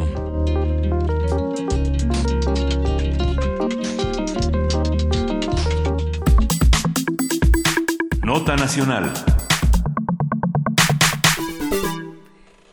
Martes se dio a conocer el nuevo modelo educativo en México que busca garantizar que los niños terminen la educación básica y media superior siendo bilingües, con conocimientos amplios de español y matemáticas, con habilidades socioemocionales que los ayuden a ser buenos ciudadanos, libres y felices. Todo esto en teoría que suena tan bien. Vamos a ver si se puede hacer, Miguel Ángel. Sí, Aurelio Nuño, que es secretario de Educación Pública, detalló los cinco ejes con los que se regirá el cambio pedagógico. Uno es un nuevo currículum. Dos, la escuela al centro. Tres, la formación de maestros. Cuatro, la inclusión de todos los niños sin importar origen, género o condición. Y por último, cinco, la articulación de todas las entidades de gobierno. Vamos a hacer un análisis de la propuesta del secretario de Educación, lo que plantea, lo que dificulta y lo que facilita. Todo esto lo vamos a discutir con el doctor Carlos Ornelas. Él es profesor de Educación y Comunicación en la UAM Xochimilco y editorialista de Excelsior. Muy buenos días, Carlos. ¿Cómo estás? Te escuchamos. O bueno, en un momento más vamos a retomar la comunicación con Carlos Ornelas. Por lo pronto le damos la bienvenida al profesor Marco Fernández, investigador asociado de México Evalúa, especialista en temas de anticorrupción y profesor del Instituto de- Tecnológico de Monterrey. Marco Fernández, bienvenido. Qué gusto conocerte aquí en la cabina. Muchas gracias, colegas, por la invitación eh, para hablar por, por este tema que, que creo que es nodal para el país, el cómo mejorar eh, la forma en que enseñamos a nuestros niños para realmente dar calidad y equidad educativa. En un momento vamos a ir entrándole al tema porque fuera del aire nos comentabas eh, que el problema está en los cómo y no en los qué, ¿no? Pero lo vamos a ir eh, diseccionando. Ya se encuentra en la línea Carlos Ornelas. Muy buenos días, Carlos. Hola, ¿qué tal? Muy buenos días. Buenos días al auditorio y a todos ustedes también. Un gusto que nos tomes la llamada. Vamos a hablar precisamente de qué está proponiendo este nuevo modelo educativo. Eh, ¿Se puede o no se puede? Marco Fernández, precisamente hablábamos de este asunto. El qué suena muy bonito, pero una vez más el cómo está eh, hecho bolas. ¿Cómo, ¿Cómo le entramos a este tema? Bueno, eh, si uno observa los ejes que, que se presentaron como, como el corazón del modelo educativo, creo que difícilmente eh, se puede uno pelear con los que es en el sentido de la necesidad, por ejemplo, de cambiar la pedagogía de la memoria a la pedagogía eh, de pensamiento crítico y analítico, por ejemplo. Es eh, necesario, sí, eh, en el siglo XXI, dotar a nuestros alumnos de eh, instrumentos tecnológicos, pero sobre todo el aprendizaje de cómo aprovecharlos para mejorar eh, su eh, rendimiento en, en- el aula y eh, desarrollar esa capacidad eh, de- de- curiosidad intelectual, esto que han llamado aprender a aprender, para estar renovándose constantemente y tener mayor conocimiento. Eh, sí, creo que es importante de cara a los desafíos del siglo XXI que un mayor número de nuestros estudiantes aprenda el idioma inglés. Este, todo esto, digamos, acompañado ahora también de lo que le llaman las habilidades socioemocionales, la importancia de aprender a hablar en público, la importancia obviamente de, de- de- de ser eh, tolerante a la diversidad eh, y no descuidando la otra parte, las habilidades cognitivas básicas que hemos visto de acuerdo a las pruebas, este, eh, tanto nacionales como internacionales, Sí. eh, pues que tenemos un problema, que es eh, comprender lo que se lee y tener un dominio eh, básico de las herramientas matemáticas. En ese sentido, desde mi punto de vista, digamos que estos propósitos son difícilmente cuestionables, pero cuando uno observa, y creo que ese es el corazón de la discusión, las condiciones eh, eh, para ir alcanzando estos objetivos, pues ahí los comos, a pesar de que se estableció un documento de, ruta de la implementación del modelo, desde mi perspectiva no es lo suficientemente claro, no es lo suficientemente preciso y sí despierta muchísimos cuestionamientos sobre la viabilidad del modelo. En un momento hablamos precisamente de cuáles son eh, eh, estos procedimientos y de cómo se pueden hacer. ¿Tú cómo ves este tema, Carlos Ornelas? Bien, eh, bueno, eh, Marco tiene razón, esto no se puede aplicar de, de momento. La educación, desde siempre, es un proyecto de largo plazo. Pensar que vamos a ver resultados en corto plazo es una, es una ilusión. Esto de que el presidente y el secretario hablaran de una revolución educativa, pues es una es una vacilada, no no tiene no tiene fundamentos. Además tenemos cuatro años hablando de reforma y ahora nos resultan que es una cosa. El documento en sí mismo, excepto por en el quinto punto esto de la gobernanza, que es una aberración gramatical que, que la hace la SEP, que es la encargada, se supone, de la corrección gramatical de este país, eh, tiene tiene tiene tiene asideros. Eh, el, qué bueno que sale este modelo es muy tardío sale tarde llega eh, con con mucho desgano pero es mejor que nada primero porque además aterriza en las cuestiones pedagógicas sobre todo la cuestión curricular y el mapa de ruta el, el mapa de ruta el parte de los comos que es el, la preocupación que tiene Marco que yo no soy tan acelerado, nunca he visto que las cosas vayan a suceder de la noche a la mañana. ¿Qué es lo que tiene de, interesante el, el, documento? Que agarra ideas peregrinas que andan en el ambiente internacional de uno y de otro bando. Eh, recupera de nuevo, como ya está en las leyes y en la Constitución, buena parte de lo que promueve la OCDE, de evaluación estandarizada, eh, centralización centralizada y uh, para rendición de cuentas en términos de los maestros, etcétera. Pero también tiene un montón de insumos uh, interesantes de educadores progresistas como Fulán, como Videt, sobre el aprendizaje significativo, el aprendizaje situado que subyace en la, en la propuesta curricular. Entonces, eh, estamos atacando el memorismo, eso ya está atacando, lo tenemos desde los años 70 con la reforma de Echeverría eh, y no hemos podido dar marcha atrás. O sea, el, eh, esta tradición pedagógica, memorista, es una corriente muy dura y también está vigente en el ambiente internacional. Los países o los que tienen buenos resultados en PISA, los asiáticos como Corea, eh, Shanghai o China, pero Shanghai, Hong Kong y, Japón y Taiwán, Singapur no se diga, todos tienen un montón de lo que llaman eh, educación en la sombra, que es decir, pagan eh, los, las familias dinero extra a profesores para que preparen a sus hijos para que pasen los exámenes, no para que aprendan, no para que desarrollen otro tipo de habilidades.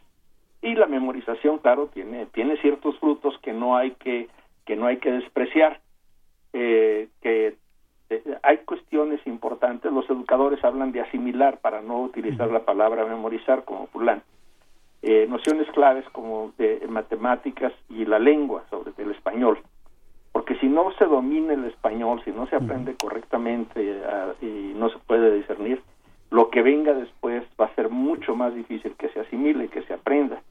Entonces tiene, tiene estas cosas. Y es cierto en los cómo, empezando por los dineros. Este proyecto, eh, ponerlo en práctica cuesta.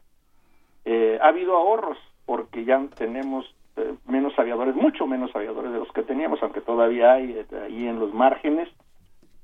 Hay muertos que ya no cobran, aunque en algunos sistemas estatales me llegó una nota de que había al menos dos o tres cadáveres que seguían recibiendo su cheque quincenal y eh, se ha reducido mucho la, la cuestión del gasto en salarios. Por eso, en las negociaciones con el CENTE, como no se pueden distribuir los recursos que van destinados a los maestros en el PEF para otras cosas, por eso ellos tienen eh, incrementos salariales superiores a nosotros en las universidades. El año pasado, Díaz de la Torre se van a gloriaba de que había rebasado el tope y la UNAM no. Pero bueno, regresemos al modelo. Tiene luces y tiene sombras. El, es un documento sobrio, la redacción es clara, lo cual es para, para todo público. Si lo entiendo yo, lo entienden mis hijos y lo entienden los maestros. Es, bueno saberlo, sí. Eh, no está muy rebuscado el lenguaje. Eh, claro, también tiene muchas notas a pie de página, en, en secciones parece un paper académico, pero fuera de eso, ahí están. En la ruta crítica sí todavía tenemos muchas cosas que discutir las fallas que se pueden presentar y sobre todo lo que sí contempló en una entrevista que dio ayer el secretario Nuño, la oposición que la coordinadora va a oponer y, que va a impedir en los en tres estados al menos que se ponga en práctica el año que entra. Es la primera la primerísima etapa. A ver, eh, antes de proseguir, yo quiero eh, quiero darle por lo menos en el, en el asunto de la gobernanza, quiero darle a la Secretaria de Educación Derecho de Réplica. Nos escribió Elisa Bonilla, investigadora eh, a la que, bueno, yo por lo menos respeto, y que lleva muchos años trabajando el tema educativo. Es, es este, maestra en educación por el Sinvestab y ha estado trabajando en la CEPA, ha estado trabajando en, diferentes fundaciones y atacando la educación en México de buena manera, digamos, ocupándose de la educación en México desde hace mucho tiempo. Y nos dice, gobernanza, arte o manera de gobernar, dice la RAE, que se propone como objetivo el logro de un desarrollo económico, social e institucional duradero, promoviendo un sano equilibrio entre el Estado, la sociedad civil y el mercado de la economía. O sea, lo que ella dice, Elisa Bonilla, eh, de la CEP y de, investigación educativa es la palabra gobernanza sí existe. Claro. Está aceptada por la RAE. Eh, a mí en ese punto en lo que me preocupa y creo que creo que este vamos a tener una preocupación similar, eh, compartida eh, con, el profesor Ornelas, tiene que ver cuando uno ve ese capítulo del modelo y la ruta eh, que lo acompaña, pues la verdad a mí me parece uno escandaloso, con franqueza, que no hay una definición clara de qué le corresponde a, a, a quién en el sentido de que llevamos de mucho tiempo atrás, al menos desde 1992, cuando se descentralizó eh, parcialmente la educación básica, un problema de, de que la mayor parte de los gobiernos estatales se lavan las manos y le echan la bolita al gobierno federal y quieren que todo lo financie eh, el, gobierno eh, federal y no han asumido su responsabilidad como administradores de los sistemas educativos de sus entidades. Y cuando uno observa en el modelo, no queda claro cómo le van a entrar, a pesar de que hablan de, la, de, de, que ellos estarán, este, por ejemplo, teniendo un papel relevante en la formación, pues cómo lo van a hacer. Este, sabemos, este, de entrada que han tenido dos problemas, un problema presupuestal y un problema de, de capital humano para poder dar eh, las tutorías que por ley le tienen que dar los estados a los nuevos maestros, por ejemplo. Y eh, en ese sentido, los nuevos maestros, eh, si no reciben esas tutorías y son evaluados a los dos años de que entraron en el servicio profesional docente, y si reprueban, son separados del servicio pero muchísimos estados no han cumplido con su obligación. Y ahí uno hubiera querido que en, negro y blanco, en el modelo, con precisión se establecieran las responsabilidades de los niveles de gobierno en la implementación de este modelo. Más aún, lo que más me preocupa tiene que ver con eh, la visión que se tiene del sindicato en el papel del sistema educativo. Y no se trata de tener una posición antisindical, pero si algo le ha hecho daño al, al, sistema educativo y la posibilidad de tener eh, calidad educativa, es la corrupción que los liderazgos de las distintas secciones del CENTE han eh, e, esparcido ya por mucho tiempo y aunque en papel dicen que el Estado ha recuperado la rectoría del sistema educativo, eh, Carlos y otros investigadores hemos documentado cómo en diversos estados hay posiciones clave de, de, gobernanza, de gobernabilidad, eh, de operación del sistema, de los sistemas educativos estatales en manos del sindicato. Son, en ese sentido, no solamente representantes sindicales, sino también autoridad. Y en vez de que el documento estableciera, a ver, ustedes tienen el derecho legítimo, obvio, de representar y proteger los, los derechos laborales de sus agremiados, pero en materia de política educativa estas partes son de exclusividad del Estado. Esas definiciones precisas en donde se establezca con claridad los diques de hasta aquí tú no vas a llegar, tú vamos a ir desmontando las cosas que, que, que, tradicionalmente han sido los usos y costumbres al interior del sistema educativo, no están en ese apartado de gobernanza eh, del modelo. Y eso me parece una ausencia pues muy emblemática de esta de este equilibrio que siempre trata de hacer la, la, la autoridad de, de, ver cómo eh, sí restablecer ahorita un control sobre eh, la estructura sindical pero al mismo tiempo sabiendo que tradicionalmente en las reformas educativas, y Carlos creo que no me dejará mentir, lo que hace el CENTE es de repente se repliega, dice que las abraza, así fue en el 92, así fue este con el proyecto de, del presidente Fox, así lo hicieron mucho más enfáticamente con Calderón, para después ser los críticos y empezar a, una vez que se vaya el, el, el, gobierno, empezar a cuestionar.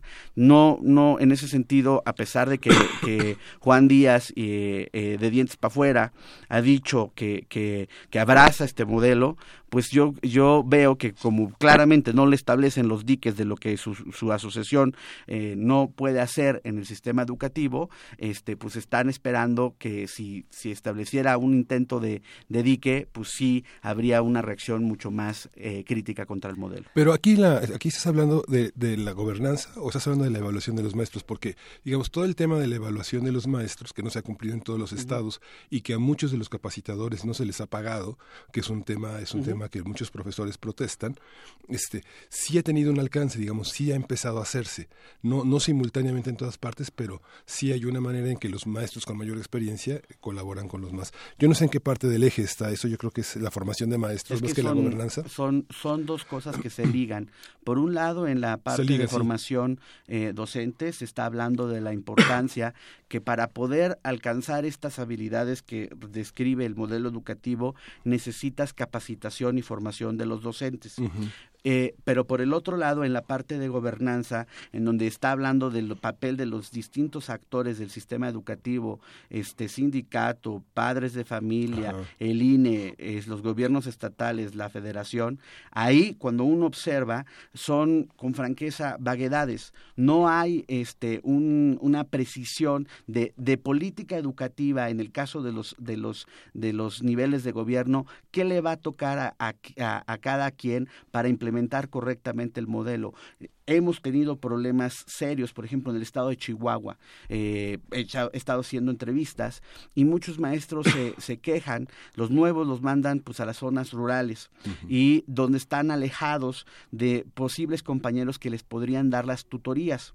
No reciben, por lo tanto, las tutorías porque están a cientos de kilómetros de, distancia, pero estos eh, maestros van a ser evaluados en términos de, de la ley a sus dos años de ingreso. Si ellos por algún motivo reprueban esa eh, eh, evaluación, la ley dice, estos sí se tienen que separar de forma inmediata del servicio profesional.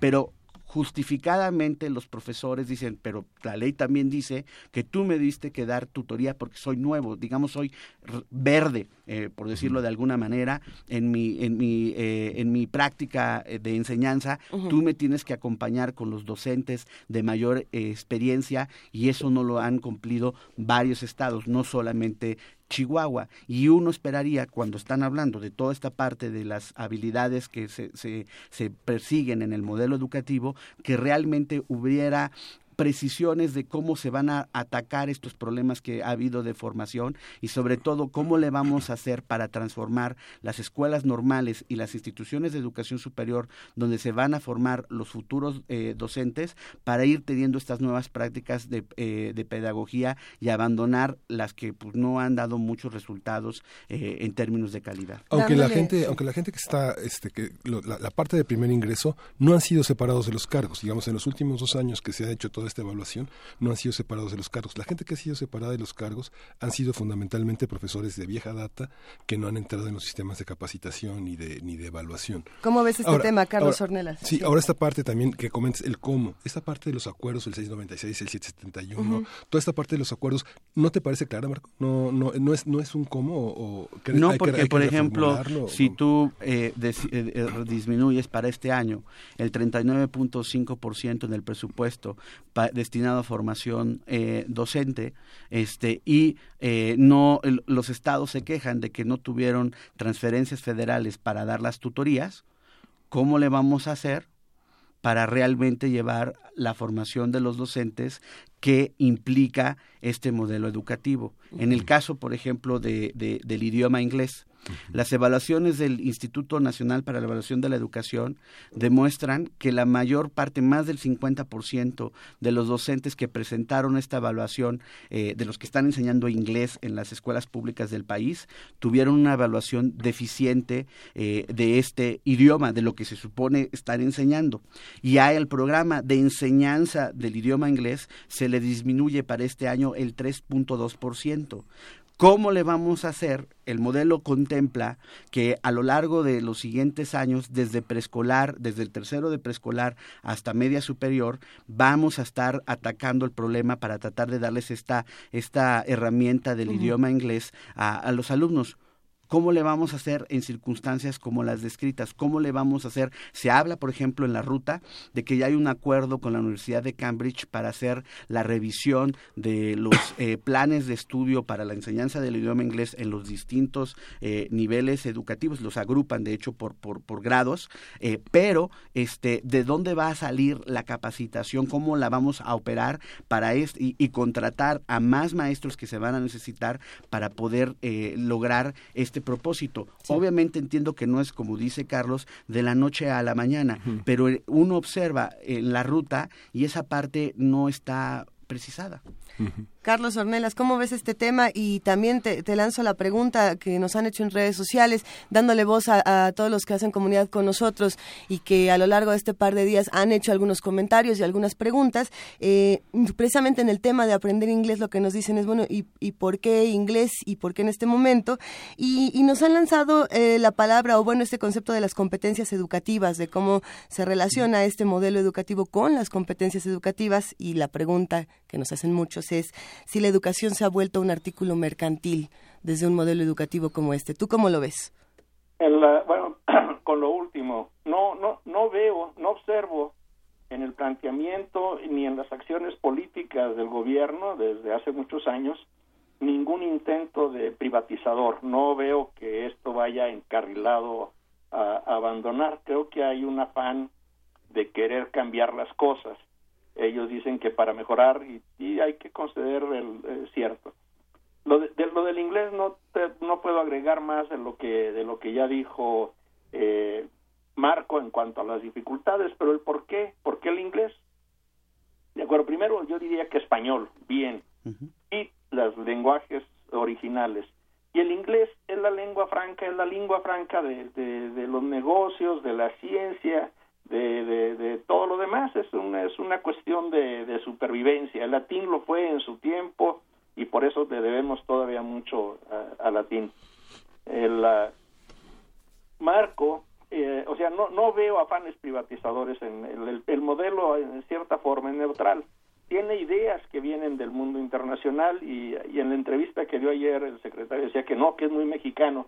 Mm. no porque eh, y no tiene nada de malo copiar y lo hacemos bien. La Escuela Nacional Preparatoria le importó le, le importó eh, Gabino Barreda de, de Francia, de, de, las ideas comtianas que eran los más avanzados en, sociología en aquel entonces y no fue mecánico, lo adaptó a nuestras condiciones naturales de formación del Estado Nacional, etcétera. Entonces no, no, no le veo grandes pecados, sino exactamente el que. En los cómo es cierto, tenemos muchas, eh, muchos problemas que resolver y Marco tocó el meollo, el asunto principal, que es el CENTE. El gobierno de Peña Nieto, como antes el de la Madrid, el de Salinas de Gortari, parecía que estaba dispuesto a acabar con el monstruo, pero se les se quebraron porque es un hueso muy duro de roer. Tiene, es un sindicato de larga data, con mucha experiencia, con cuadros profesionales, con una ideología eh, que, manejan eh, pragmáticamente y que saben adaptar a cualquier circunstancia, porque tienen el gobierno de la educación básica, han colonizado el gobierno de la educación básica. Eh, son quienes mandan, quienes tienen que ver con ya, ya menos por las, los exámenes, como, como decía el compañero, de, de que, que cada vez está entrando más cierta racionalidad burocrática, nociones del Estado evaluador en contra de eso. Pero no se atreven, eso de retomar la Rectoría de la Educación ya se quebró cuando está en este capítulo de gobernanza, que sigue siendo un barbarismo, aunque lo acepte la, Academia Real, eh, sigue siendo barbarismo, el, porque tenemos gobernación, que lo define de en menos cantidad de palabras y es mucho más viejo y proviene directamente del latín, el, eh, eh, tenemos este problema de que no se quiere retomar la rectoría, se quiebran. Parecía que eh, en el gobierno de Salinas el primer proyecto de descentralización era muy claro, había que federalizar al sindicato, quebrar el sindicato nacional vertical y todo, porque era una, un, un, un escollo muy fuerte. Camacho comenzó Salinas de que no por la conveniencia política y todo, y le dio al traste a la reforma de Salinas, que estamos viendo hoy las consecuencias en mayor corrupción, el FAEF, un, un barril sin fondo, aviadores por donde quiera. ¿Y por qué los gobernadores no quieren tomar cartas en el asunto? Por dos razones. La primera, que ninguno tiene más poder, ninguno tiene poder para oponerse al CENTE. Y si el gobierno federal no se opone, ellos por qué van a tomar riesgos.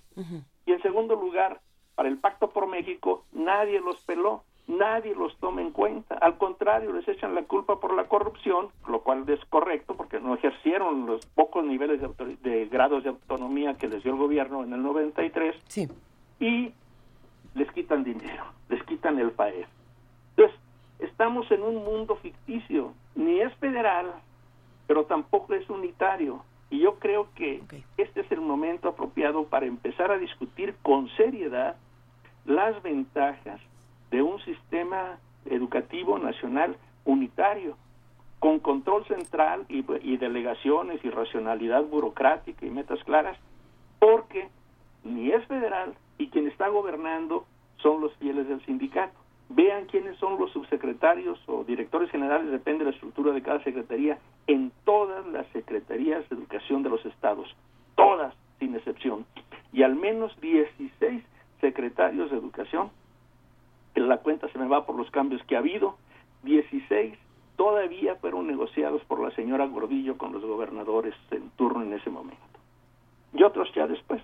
O sea que tenemos ese, ese tronco, es allí donde está el, el, el, hueso más duro de roer y la cuestión financiera, que eh, de veras, si uno, como dice Marco, se toma en serio la cuestión de los comos, empezando por hacer cuentas de dónde van a salir los recursos.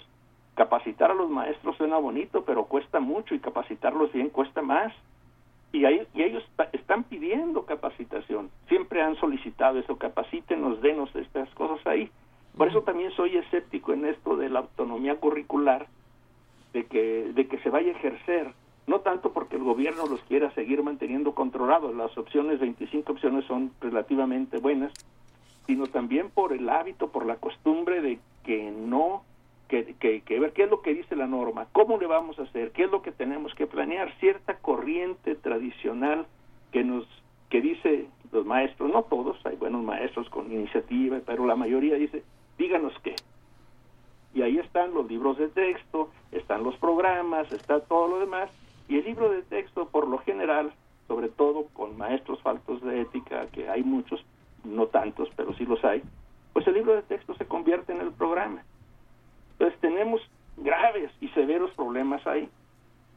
Pero de nuevo, este modelo es, ofrece una pista razona, una pistas razonables para seguir adelante, porque si nos vemos cuatro años atrás, a pesar de todas las broncas y deficiencias que pueda tener, estamos mejor. En un sentido, este Carlos, lo que estás diciendo es que eh, quien gobierna hace imposible la aplicación del modelo porque está vinculado a procesos de corrupción en todos los estados. Todos, sin excepción. En los, eh, eh, en Michoacán, Oaxaca, Chiapas. pero, pero la ley no es una no es una prerrogativa para para detener ese aspecto. No, es lo que, eh, si te acuerdas tú, el tercer propósito del Pacto por México era retomar la rectoría de la educación. El discurso de Chaipete el 10 de diciembre fue duro, claro, dice, perdimos este, el control de la educación, la CEP es un archipiélago y le echó la culpa a los gobiernos anteriores, no solo los del PAN, también al PRI, digo que habían sido errores garrafales y parecía, y dado que ya estaba la, que, que lo que se vino después en febrero con cuando apresaron a la señora Gordillo, que el presidente iba a actuar, como decía Maquiavelo, como un profeta armado, como zorro y como león, para poner eso. Pero se quebró ante la gente, no tenía estrategia y lo que hizo fue mandar a su compadre Miranda a que les diera dádivas pensando que así los iba a controlar. Y es que en ese sentido, solo complementando lo que dice Carlos, por ejemplo, cuando hablamos de de las omisiones de muchos gobiernos estatales por la presión y pues la, la muchas veces la coordinación con, con las distintas fuerzas sindicales podemos ver el caso de Chiapas Chiapas, que es un lugar donde se necesitaría eh, realmente hacer el esfuerzo educativo por los niveles de pobreza y desigualdad eh, que en general eh, se, se, observan en el país, pero con particularidad en el estado de, de Chiapas, ahí el gobernador, con toda franqueza, le vale un cacahuate la reforma educativa. Ha estado dispuesto a ceder la plaza respecto a la coordinadora, no se evalúan los maestros y no han sido separados, no se tiene control sobre los problemas de, de eh, los comisionados. Me llamó mucho la atención y con, franqueza me, me, provocó indignación que en el evento de la presentación del, del, eh, modelo, el gobernador Graco Ramírez se aventó la de, la de decir que ya se habían acabado los comisionados si bien es cierto, como menciona Carlos, el número de comisionados eh, que pagan, que reciben pagos de forma ilegal y que trabajan para el sindicato ha disminuido, no se ha eliminado. De hecho, nosotros estamos haciendo una investigación en curso y ya tenemos los datos tanto de 2015 como de 2016. Y por supuesto que han eh, persistido un número muy importante de comisionados, empezando por los comisionados que hay en el estado de Morelos. ¿Y cómo se atreve a decir con, con así con, con toda falta de vergüenza decir que no, que la reforma educativa realmente, una de las virtudes que tiene es que hemos retomado el control de, la educación en manos del Estado y las prácticas de corrupción de, las aristocracias sindicales, así las llamó eh, el gobernador eh, Graco Ramírez, se han eh, tenido que aseñir a las nuevas prácticas del mérito en el, en, en el servicio profesional. Y por un lado existen todavía los comisionados y por el otro lado él bien sabe, empezando por su gobierno, que varios gobiernos de los estados, a pesar de que hacen las evaluaciones para el ingreso al, servicio profesional, no quieren transparentar las listas de prelación, el orden en el que, en el que fueron quedando de acuerdo a, a sus evaluaciones, a sus puntajes obtenidos, para garantizar que a los mejores se les dé la plaza en términos de lo que la ley establece. Entonces tú me decías, es la protección de la ley. Pues la ley, el problema es que la ley es letra muerta por muchos de estas autoridades que tendrían que hacer cumplir el marco jurídico y que por políticas, por conveniencias, por arreglos en lo oscurito, e insisto, el más evidente creo que es el, gobernador eh, de, de Chiapas, este, terminan por ceder la plaza y entonces pues justo esa es la parte donde digo, bueno, ¿y cómo le vamos a hacer para avanzar en la implementación del modelo cuando tienes gobernadores que en los hechos están de huelga, de brazos eh, caídos, para no avanzar en la implementación de la reforma educativa? Carlos Ornelas, ¿qué hacemos con, eh, con, un con gobiernos locales y federales que no ayudan? Es, eh, es la bronca. El caso de Chiapas es paradigmático y lo es también el de Oaxaca con el joven gobernador Murat que entre el, el 7 de diciembre tiene una reunión con la CENTE, el 7 de diciembre del año pasado, y en enero les obsequia 3.700 plazas menos una, que había acordado el subsecretario Miranda desde 2013 y que había negado el gobernación que las hubiera dado y que la cual hay un juicio pendiente, hay un amparo que promovió Mexicanos Primero y que si lo gana a ver cómo le hace para regresarlos porque va a estar cañones. O sea, que están cediendo todo, en parte en el caso de Murat por, por convicción, porque es, está en su ADN que pensando que negociando y dando va a controlar y no va a controlar nada, le va a pasar lo que a su padre. En el caso de Chiapas, también eh, el gobernador pues nadó de muertito y fue su secretario Miranda y a negociar con los de Chapa y qué cuál fue el acuerdo que, que, dijeron los dirigentes de, de, las secciones 7 y 40 de Chiapas que la reforma se suspendía hasta noviembre de 2018 en ese estado. Entonces el gobernador para qué se preocupa si ya y luego recompensa el presidente a Miranda haciéndolo secretario de Desarrollo Social. Es más, cuando fue a Chiapas ya era de, de secretario de Desarrollo Social. Y Nuño se molestó pero también está doblando las manos Nuño, que te acuerdas bien su discurso, por cierto, que está mejor, mucho mejor el tono que, que traía punitivo de los maestros que vamos a despedirlos y todo, ya habló de mérito, de esfuerzo, de buenos maestros, hizo acompañar por maestros, hasta por un egresado de Otsinapa que ganó la plaza por concurso y otro que la había ganado, que no se la pudo heredar su papá, pero la ganó, etcétera. O sea, ya está cambiando esa parte. Pero la rectoría de la educación, el gobierno práctico en los estados lo sigue teniendo el CENTE. Y el gobernador Graco Ramírez y todos los demás se hacen tontos porque saben que ahí no gobiernan, porque no pueden oponerse al CENTE y además porque tal vez son amigos, les ayudaron, eh, tal vez Graco no, pero otros sí, porque son amigos, porque les ayudaron a ganar las elecciones, porque hicieron una alianza con el PANAL, que es el brazo electoral del CENTE. Y Peña Nieto se quebró, se, no se echó para atrás, prometió, quiso uh, retomar la rectoría y se echó para atrás. Y hay razones para eso, la corrupción, la Casa Blanca, Ayotzinapa, que no era de él, se le echó encima, Nochistlán y todas estas cuestiones, pues también, y que su popular, ya es un gobierno débil, que, que no puede hacer mucho, pues ya, el, el CENTE, Juan Díaz de la Torre en particular, que sueña con su casicazgo, pues no hicieron más que, y sus seguidores no hicieron más que ejercicio en paciencia, porque, pues como dijo una, una de las maestras de, de, esa aristocracia, ahorita se me fue el nombre de Rojas, se me fue el nombre, que eh, son permanentes, los presidentes van y vienen, pero ellos están ahí. Y en ese sentido, yo quisiera solo complementar la idea de Carlos, eh, que para mí, además de los cómo, el desafío por los tiempos es eh, estamos a, que, a, nada de que acabe este sexenio. Y cada sexenio se quiere inventar la rueda educativa, ¿no? Entonces, ¿cómo le vamos a hacer para tratar de proteger el corazón del modelo, ir corrigiendo los problemas de los comos, de forma que sí pueda trascender la lógica sexenal y no volvamos, independientemente del gobierno, del partido que, que llegue en diciembre del 2018 a la tentación otra vez de borrón y cuenta nueva, porque eso le ha costado mucho al país. El mundo no nos va a esperar. Hay otros que se están moviendo rápidamente en tratar de modificar sus sistemas educativos. Vietnam es el que, eh, tradicionalmente eh, a últimas fechas se destaca por sus mejoras de calidad educativa, en donde además, por ejemplo, a los mejores docentes se les manda a las comunidades rurales, contrario a lo que hacemos en, en nuestro país. Entonces sí me parece que vamos a tener eh, un desafío enorme de ir realmente resolviendo estos comos que no están precisados en el modelo, acompañarlo de los recursos. Tenemos el problema de, de, de captura institucional que, que, que por la complejidad política está muy difícil este, desatarlo y además tenemos que los tiempos están encima y la tentación siempre de los gobiernos que llegan a reinventar la rueda.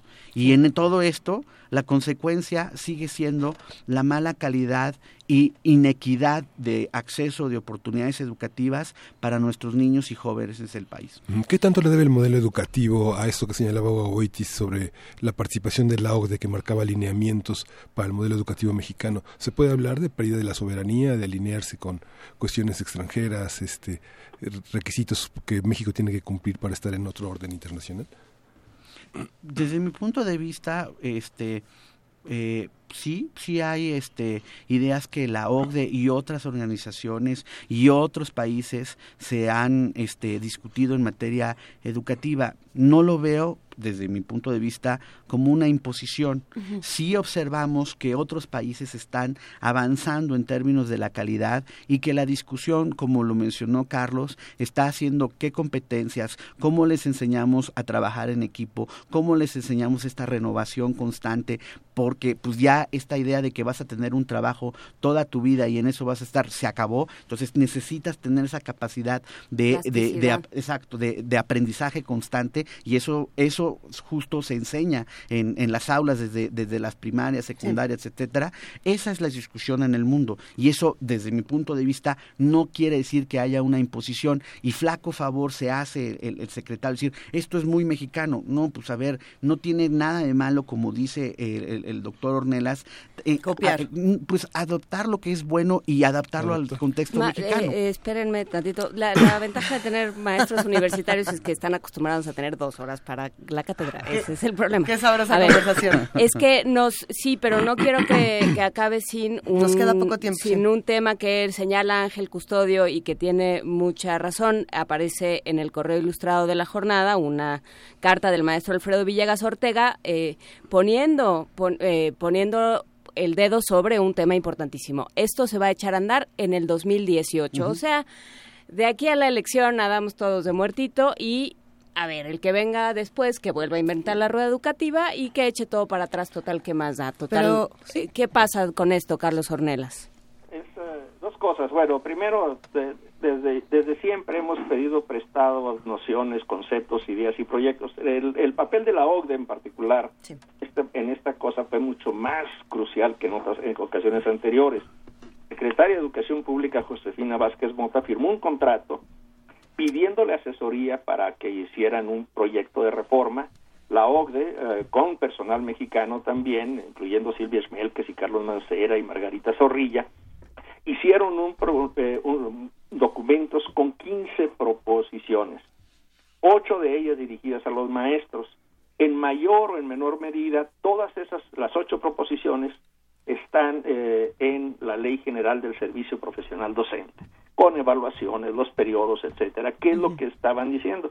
Falta la idea del reclutamiento de los mejores, por eso se abre las universidades y otras cuestiones que, que, están ahí. O sea que sí hay influencia, pero no fue imposición. El gobierno mexicano pidió en préstamo que le hicieran eso y pagó por ello, pero no lo aplicó. El presidente tenía más compromisos con la señora Gordillo, pero Peña Nieto lo agarró, eh, como dijo Gurría, por los cuernos y vamos a hacer las leyes. Pero no es absoluto. También del otro lado entran preocupaciones eh, de, otra naturaleza.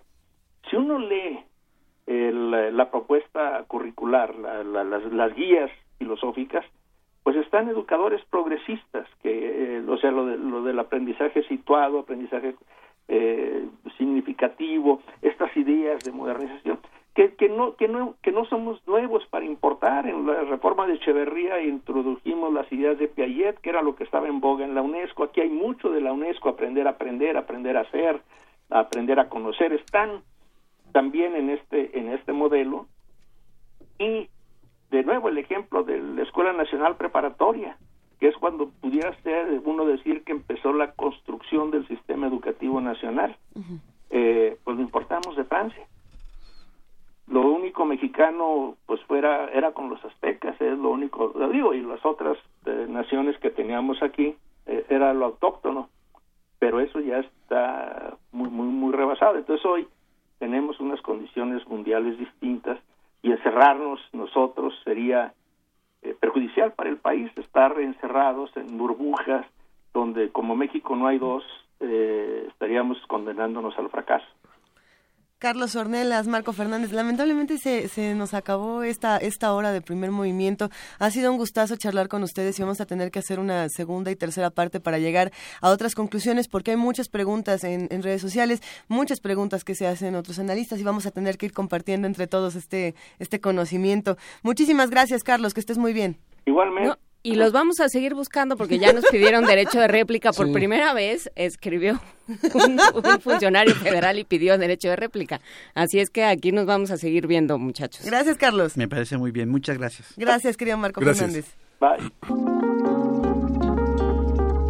Primer movimiento. Hacemos comunidad.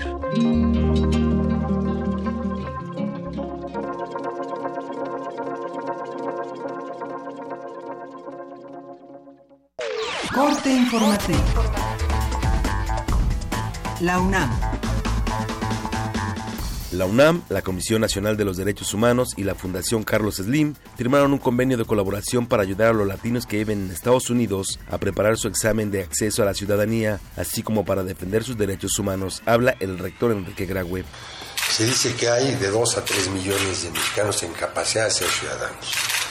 Todos esperamos que efectivamente la deportación que, que exista de nuestros connacionales sea menor.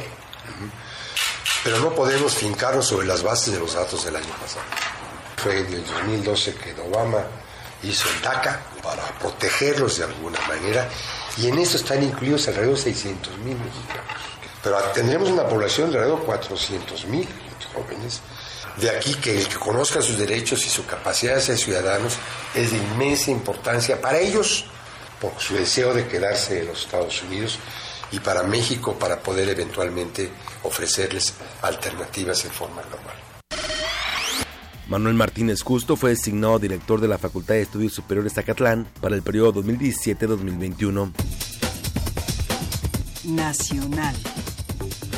Andrés Manuel López Obrador, líder nacional de Morena, informó que debido a la tormenta de nieve en Nueva York, cerraron oficinas de la ONU. Sin embargo, indicó que dejaron un escrito en defensa de los migrantes a la Comisión de Derechos Humanos de Naciones Unidas. De todas formas, vamos a dejar un escrito para eh, que Héctor Vasconcelos eh, lo, lo entregue al comisionado de derechos humanos con nuestra protesta por eh, la persecución del gobierno de Estados Unidos contra nuestros paisanos y contra los migrantes.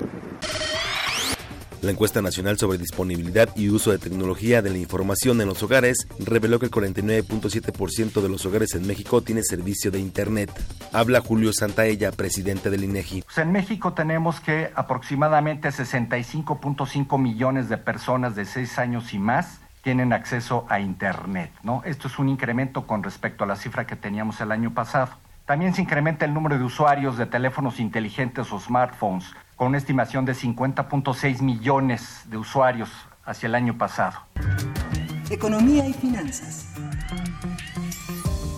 El secretario de Hacienda, José Antonio Mid, adelantó que en conjunto con la Secretaría de Educación Pública analizan los recursos presupuestarios que destinarán el próximo año para la aplicación del nuevo modelo educativo. Tenemos un grupo de trabajo ya con la Secretaría de Educación Pública para identificar cuáles serán las necesidades presupuestales para el año que entra y estas serán tomadas en cuenta en, en el proyecto de armado del presupuesto, pero es un presupuesto que habrá de presentarse hasta septiembre, por lo que tenemos todavía tiempo.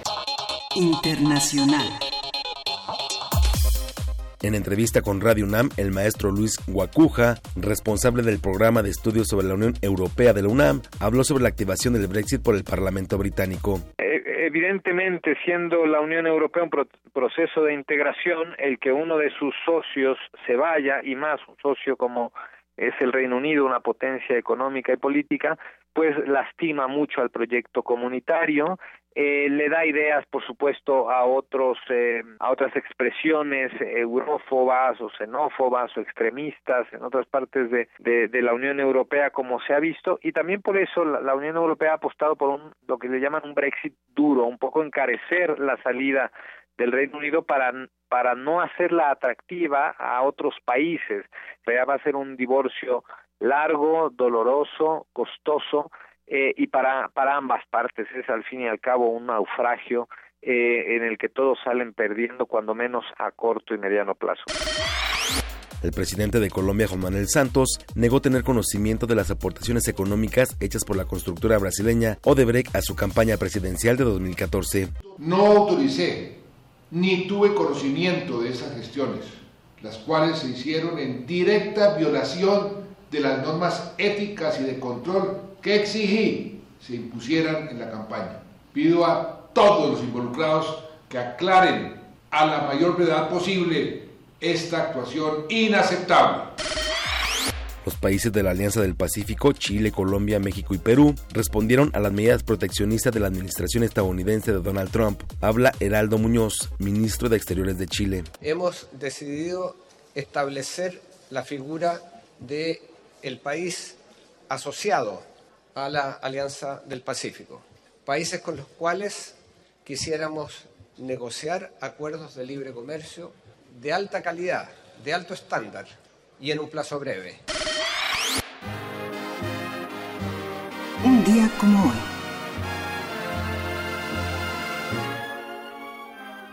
Hace 101 años nació Harry James, trompetista y director de Big Band. Musicalizó numerosas películas en Hollywood, especialmente del director neoyorquino Woody Allen. Escuchas XEUN Radio UNAM.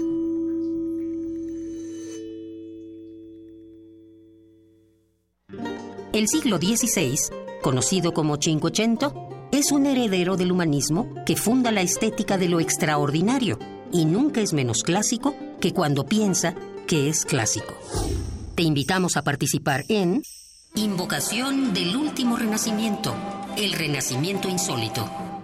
Curso a cargo de Otto Cázares, vasto recorrido por el manierismo italiano y el Renacimiento francés todos los sábados de marzo, de las 11 a las 14 horas. Adolfo Prieto, 133, Colonia del Valle, cerca del Metrobús Amores. Mayores informes al 56 23 32 72 y 73. Radio UNAM. En 1976, la inconformidad se volvió estridencia. La rebeldía, un lenguaje de protesta. Llega a México la exposición Punk sus rastros en el arte contemporáneo. Más de 40 artistas nacionales e internacionales exponen alrededor de la influencia de este movimiento en el arte contemporáneo. Museo Universitario del Chopo. Hasta el 26 de marzo. Más información en www.chopo.unam.mx. El Tribunal Electoral del Distrito Federal te garantiza, entre otros derechos, votar y ser votado, asociarme libre e individualmente, ejercer mi participación como ciudadano. Para ello, el TEDF resuelve las controversias que plantean ciudadanos, candidatos independientes, partidos y asociaciones políticas, entre otros. Como ves, es una función que el TEDF realiza de manera permanente y para todos. Tribunal Electoral del Distrito Federal por la defensa de tus derechos político-electorales. Cineclub Radio Cinema presenta el ciclo Mujeres Directoras.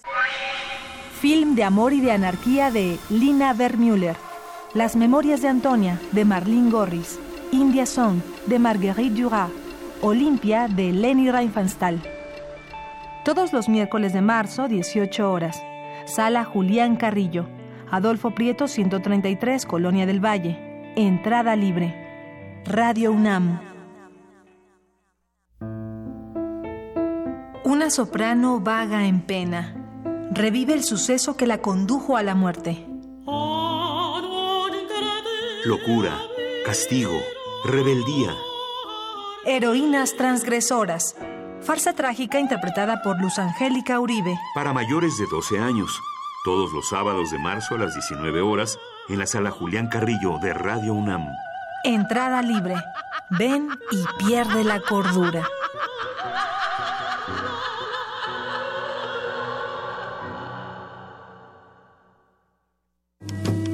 Náhuatl, Mixteco, Maya, Celtal, Tzotzil, Zapoteco, Otomí. Las lenguas originarias de México reunidas en un espacio de interculturalidad. Calme Cali. Calme Cali Acompáñanos a conocer las diferentes culturas indígenas de nuestro país en voz de sus hablantes. Todos los jueves a las 10 de la mañana. Retransmisión domingo 15.30 horas. Por el 96.1 de FM.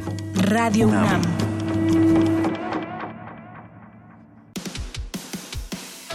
Dejar huella en cada aula de la UNAM es un deber de un verdadero Puma. Deja tu huella y apoya Fundación UNAM a de cara a miles de universitarios. Súmate 5340-0904 o en www.funam.mx.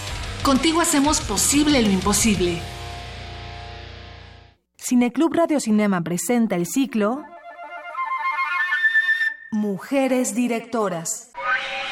Film de amor y de anarquía de Lina Vermüller. Las Memorias de Antonia de Marlene Gorris. India Song de Marguerite Duras. Olimpia de Leni Riefenstahl. Todos los miércoles de marzo, 18 horas. Sala Julián Carrillo. Adolfo Prieto 133, Colonia del Valle. Entrada libre. Radio UNAM.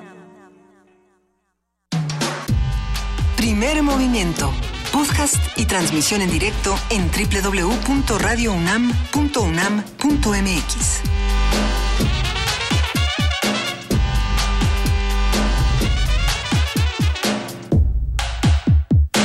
Son las 9 de la mañana con 10 minutos y esta es la tercera hora de primer movimiento. Juana Inés de Esa, Miguel Ángel Quemain y Luisa Iglesias aquí, los tres reunidos, platicando de un libro que llegó a nuestras manos, querido Miguel Ángel, que además estuvimos discutiendo el día de ayer. ¿De qué se trata es este libro Siria Poder Regional? Pues es un libro de Marta Tawil Curi, del Colegio de México, y es una notable investigadora. Y es Siria, Poder Regional, Legitimidad y Política Exterior entre 1996 y 2015. Es un examen de las estrategias del régimen de Siria, S-70, que derivan de su experiencia con lidiar con crisis internas y externas y ofrece una valiosa imagen de la manera como ha sido la política exterior siria. Pues si les parece años. bien, vam- vamos a regalarlo. Se lo lleva la primera persona que nos escriba por Twitter con su nombre completo y el hashtag Siria Marta Tawil. Eh, Marta Tawil se escribe así como se oye, bueno, con, con W. T-A-W-I-L. T-A-W-I-L. Escríbanos y se llevan este libro Siria, Poder Regional, Legitimidad y Política Exterior, que, que sin duda seguirá abonando la discusión. Ayer hablábamos precisamente de este libro de Gilberto Conde, que, que también fue publicado por el Colegio de México. Entonces vamos a seguir discutiendo todos estos temas.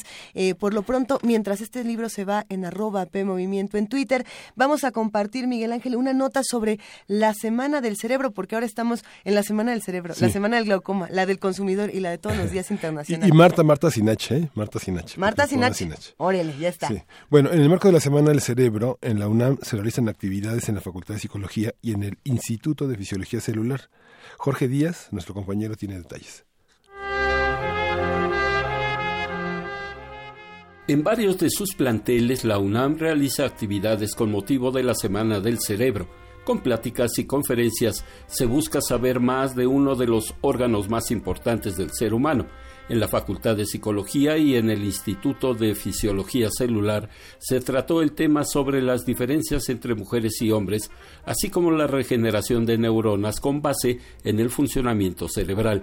El doctor Iván Velasco Velázquez del Instituto de Fisiología Celular aseguró que de acuerdo a estudios de la universidad, el trasplante de células puede ayudar a enfermedades como la diabetes, el Alzheimer y el mal de Parkinson. Los padecimientos neurológicos que tendrían una mayor posibilidad de tratarse son aquellos que tienen una población muy discreta de neuronas en el cerebro y que pudieran sustituirse en el trasplante con las células que, que se están diferenciando en el laboratorio. Por ejemplo, la enfermedad de Parkinson, de hecho también hay un ensayo clínico que va a empezar próximamente con células IPS para pacientes con Parkinson, tal vez la esclerosis lateral amiotrófica, eh, son padecimientos que yo eh, pensaría como los, los más probables para que se diseñara un tratamiento basado en células troncales.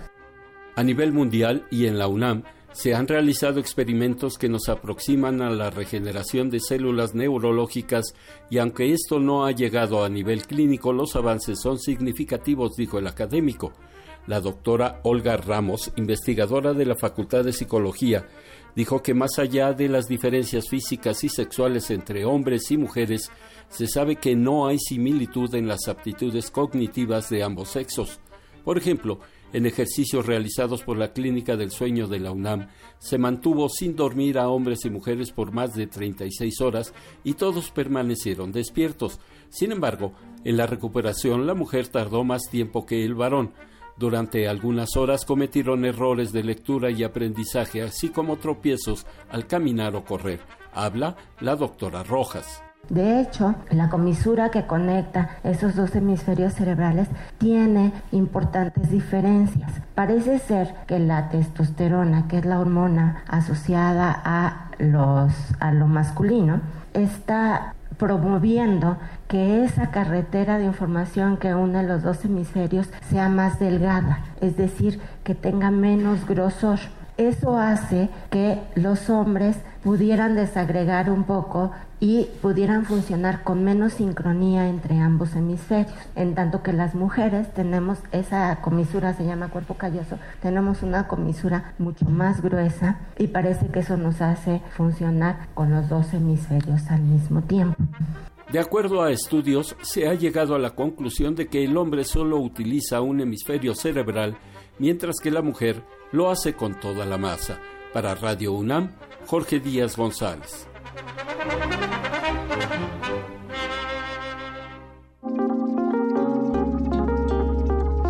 Primer movimiento.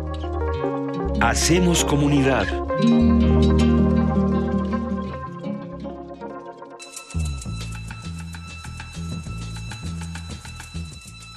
Es hora de poesía necesaria.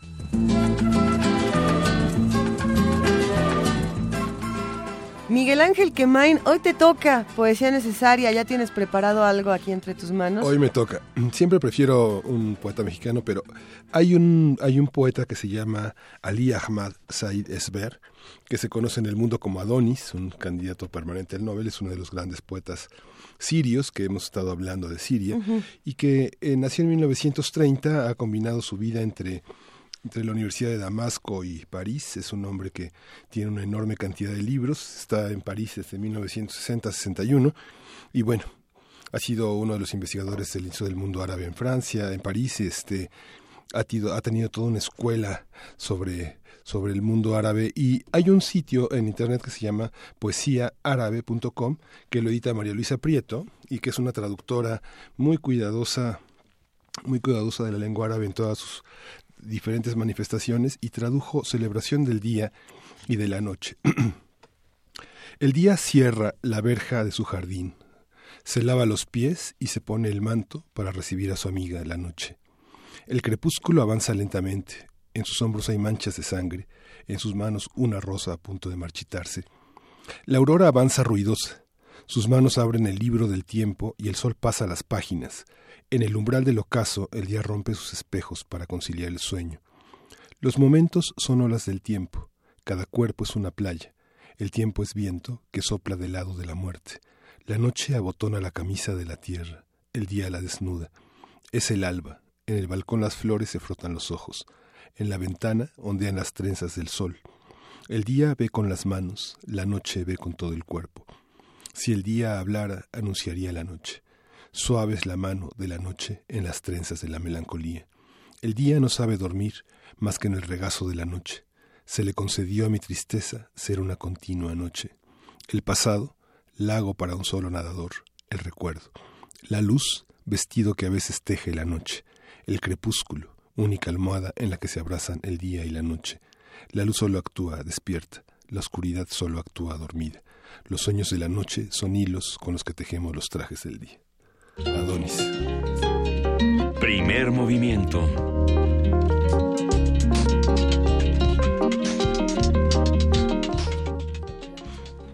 La canción que tenemos a continuación, después de este bellísimo poema que nos acaba de compartir Miguel Ángel Quemain, es una recomendación de Gastón García Marinosi, a quien le mandamos un inmenso abrazo. es su cumpleaños, además. ¿Es el cumpleaños de Gastón? Aparentemente sí. Feliz cumpleaños, Gastón. ¿Cuántos cumple Gastón? Según me acaba de decir, sí. No, no tengo la menor idea. Lo felicitamos. Ahora va doble abrazo y vamos a escuchar Insensatez. Venga.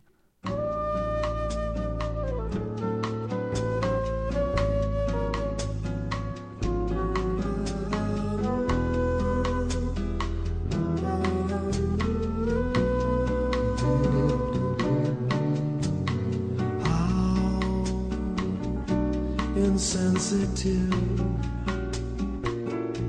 I must have seemed when she told me that she loved me. Hay momentos únicos en la historia de la humanidad, cuando descubrieron el Big Bang, cuando se conocieron Gardel y Lepera, cuando Buzz Lightyear llegó a casa de Woody.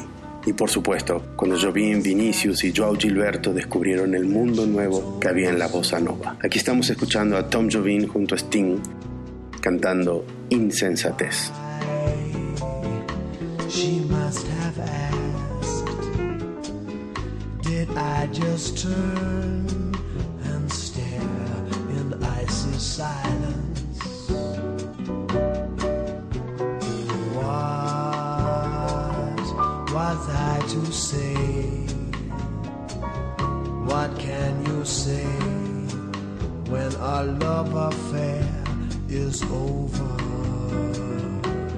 Jobim marcó la música para siempre. Son miles los músicos en todo el planeta que reconocen su influencia. Su música está hecha para la sala de espera del dentista o los más sofisticados clubes de jazz del mundo. Chico Buarque, en la canción Para Todos, dice: Meu maestro soberano fue Antonio Brasileiro. Mi maestro soberano fue Antonio Brasileiro. Y Sting, con quien grabó esta canción en el último disco, El Brasilero, dijo que todo lo que añora en la vida es hacer música como lo hace Jobim, cantar como canta Jobim, como si ya estuviera más allá de todo, en paz, iluminado. She must have asked, Did I just turn and stare in icy silence?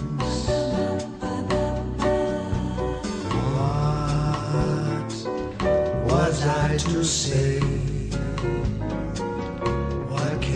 Say when our love affair is over? Según una de las sociedades de derechos de autor en los Estados Unidos, varias de esas canciones de Antonio Carlos Jobim figuran entre las más interpretadas de la historia. Solo John Lennon y Paul McCartney le superan, pero como bromeaba el propio Jobim, ellos eran dos.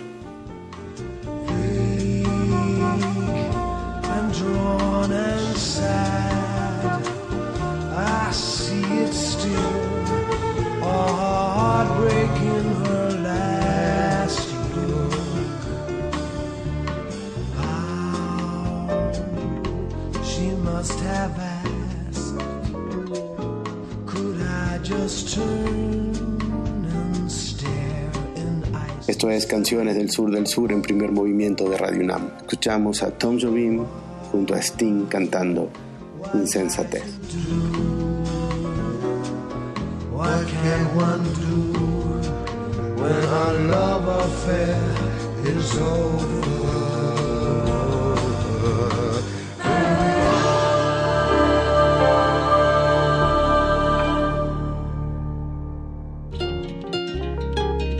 Primer movimiento.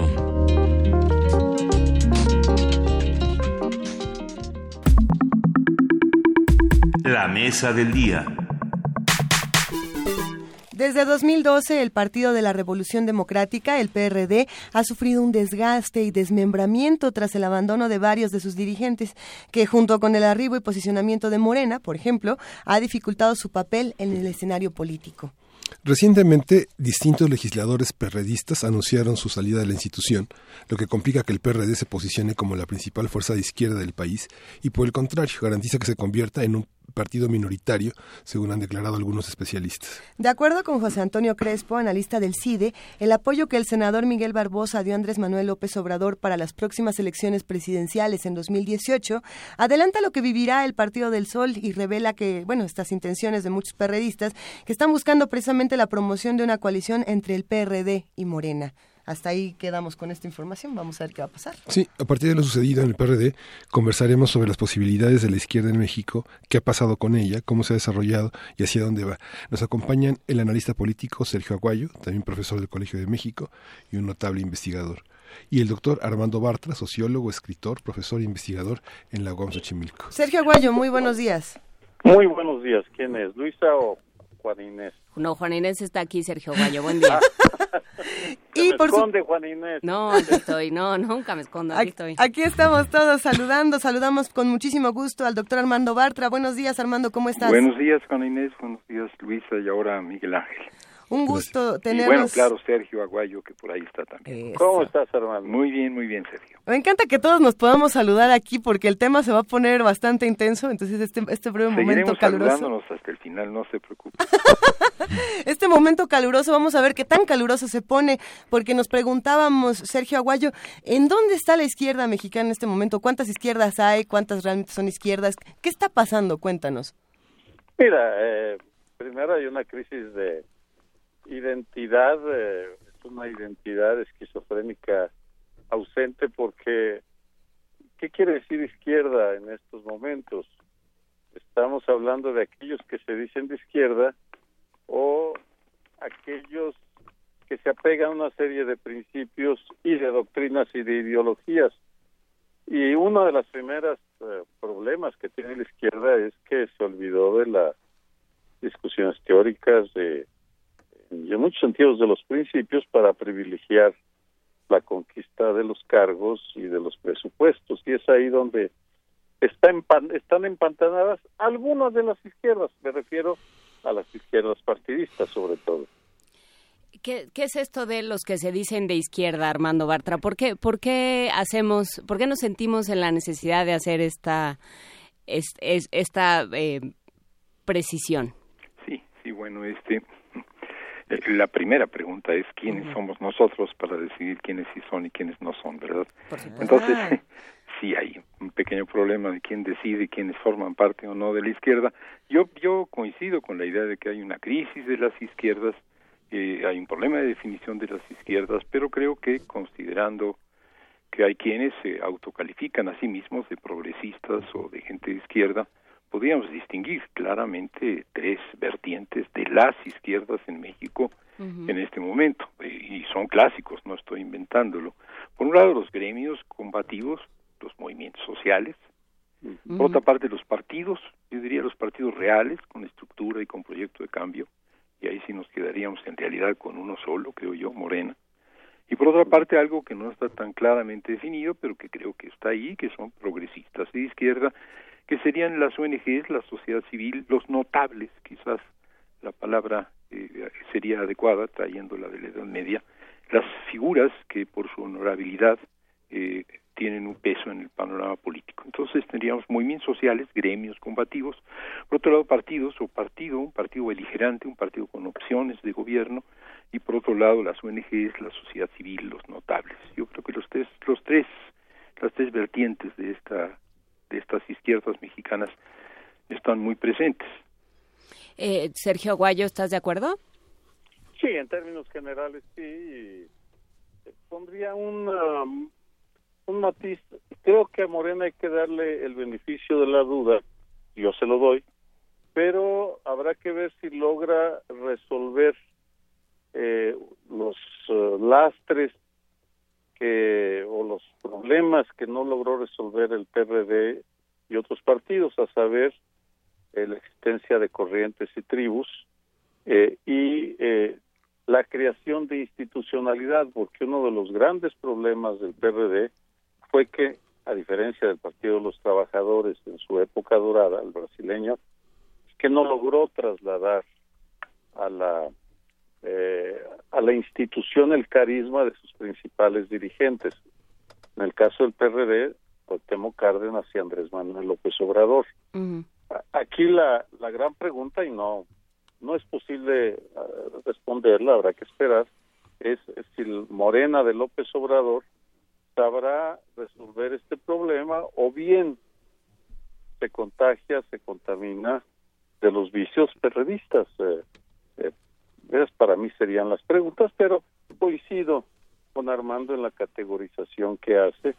Eh, habría que luego desagregar movimientos sociales, organismos de la sociedad civil, en fin, hay una hay una diversidad enorme, pero como como categoría sí, sí, definitivamente. ¿Hace diferencia que las, eh, la, la izquierda esté subsidiada, una- unos actores de la izquierda estén subsidiados y otros no?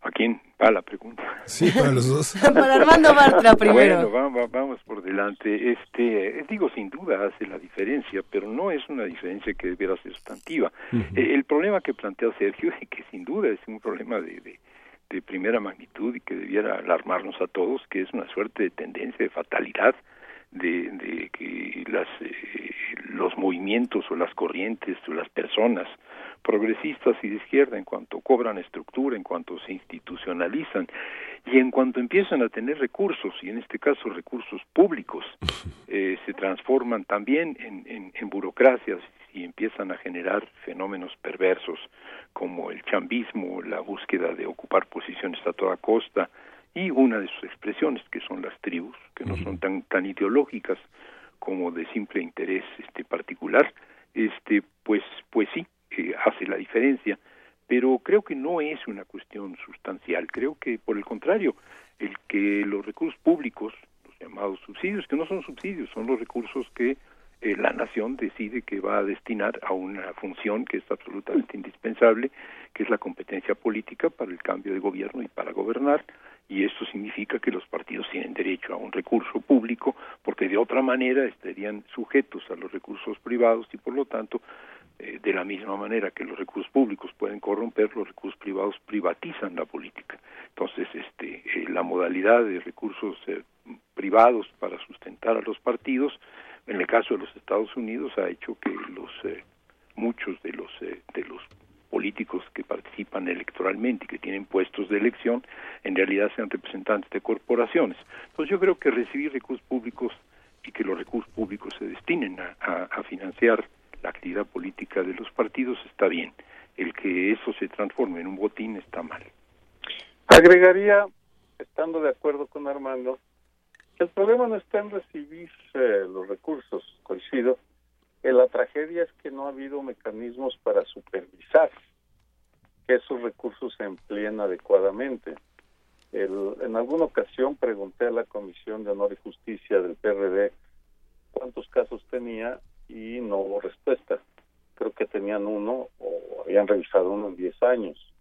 En otras palabras, la institucionalidad de, la, de, la, de la izquierda partidista mexicana ha descuidado, eh, lastimosamente, la, el carácter eh, corruptor del sistema político mexicano, porque estamos ante una corrupción sistémica. Y es ahí sin afán, sin afán de eh, meterme en la disputa de las eh, bondades o, o, no de, Andrés Manuel como candidato de Morena, eh, es un problema que no están atendiendo, desafortunadamente. Pongo un ejemplo concreto de alguien que me parece una buena trayectoria. Ricardo Monreal está en la delegación más emblemática de la capital, en el corazón del país, Mexicanos eh, contra la Corrupción y, la Impunidad saca un informe inquietante por, lo que dice y la respuesta no es dar, no, es explicar detalladamente eh, eh, lo que las afirmaciones de mexicanos contra la corrupción, sino culpabilizar al presidente o uno de los directores, a Claudio X González, de que está de sus motivaciones. Eso es, eso es desviar la discusión. Por supuesto, puede criticar a Claudio X González, pero primero que explique. Y no solo eso, el silencio de Morena ante casos como este son los que a mí desde me desde la izquierda de la sociedad siempre he participado ahí y tuve una incursión desastrosa en la política partidista. Así es. Por, por cierto, en donde observé de muy de cerca el carácter eh, seductor y corruptor del sistema político mexicano, sistema electoral. Pero desde esta perspectiva, eh, pues sí me veo la obligación de, recordar que en tanto no atiendan esos problemas eh, o esa, esos focos de infección, corren el riesgo de lastrar su desarrollo así como sucedió con el PRD en su momento. Así es, Sergio. Aquí hay, tenemos algunas preguntas de los radioescuchas que hacen comunidad con nosotros. De entrada los saludan a ambos, doctor Armando Bartra, Sergio Aguayo, y les mandan un inmenso abrazo lleno de admiración. Hay preguntas, por supuesto, de Andrés Manuel López Obrador y su visita a, Nueva York, lo que ocurrió el día de ayer precisamente con, con, con, todos estos temas de Ayotzinapa y estos cuestionamientos que se le realizan a Andrés Manuel. Y por otro lado hay otra pregunta que, me, que se me hace interesante donde dice, ¿a quién le habla a la izquierda? Pensando, eh, nos escriben radioescucha que dice yo soy de izquierda y sin embargo Andrés Manuel López Obrador nunca se ha pronunciado con las comunidades eh, de LGBT. Entonces, ¿cómo, ¿cómo podemos ver estos dos temas, Armando Bartra? Sí, a ver, primero el problema del dinero. El problema de la corrupción y el problema del dinero es un problema que aqueja al sistema político, aqueja fundamentalmente al PRI, a los partidos, a los gobiernos del PRI, y a los gobiernos del PAN, fundamentalmente. Entonces no podemos desviar el asunto. Hay un problema gravísimo de corrupción en este país y este problema gravísimo de corrupción es una corrupción sistémica que eh, afecta principalmente a los partidos que han gobernado, que han gobernado a nivel federal y que gobiernan la mayor parte de las instancias este, estatales y municipales. Este, y hay corrupción en general en todos los gobiernos, incluyendo los gobiernos que se dicen de izquierda. Que el dinero corrompe, claro que el dinero corrompe los partidos, pero también hay dinero en los movimientos sociales, que son las cuotas eh, que pagan los eh, trabajadores a los sindicatos, y ahí hay problemas de corrupción. Y también hay dinero en las organizaciones de la sociedad civil, que es la cooperación, la cooperación internacional, y también ahí hay problemas de desviación.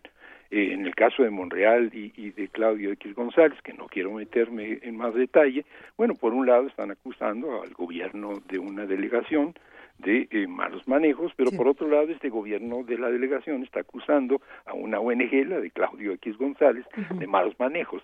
Entonces, bueno, aquí el problema del dinero eh, con su capacidad corruptora eh, eh, lo tenemos en todos los ámbitos. Yo no creo que sea el tema por el que debiéramos de entrar sino un tema mucho más, mucho más grave, mucho más preocupante, y es si podemos o no podemos sacar al país de la crisis con las izquierdas que tenemos o si este, hay que inventar otras nuevas. Eh, ¿Podemos sacar al país de la crisis con las izquierdas que tenemos, Sergio Guayo? Pues con las que yo veo, lo considero difícil. ¿Ni con las de la sociedad civil que, que mencionaba eh, Armando Bartra? Mira, eh, seamos francos, estamos con una crisis de propuestas eh, muy general. Yo no, yo de ninguna manera eh, proclamo la santidad de los organismos de la sociedad civil o de tal o cual persona. Eh, ya tengo suficientes años para hacer, para caer en el relativismo ético. Voy a al problema de fondo, la ausencia de mecanismos de control. A eso me refiero. Y la ausencia de una cultura de rendición de cuentas que se tome en serio las investigaciones que se hacen sobre actos de corrupción y, y yo he constatado corrupción en urbanística en el Distrito Federal hecha por gobiernos que se dicen de izquierda. Vamos, la he documentado. ¿Y qué decir de la corrupción del gobierno de Guerrero que llevó la tragedia de Yotzinapa?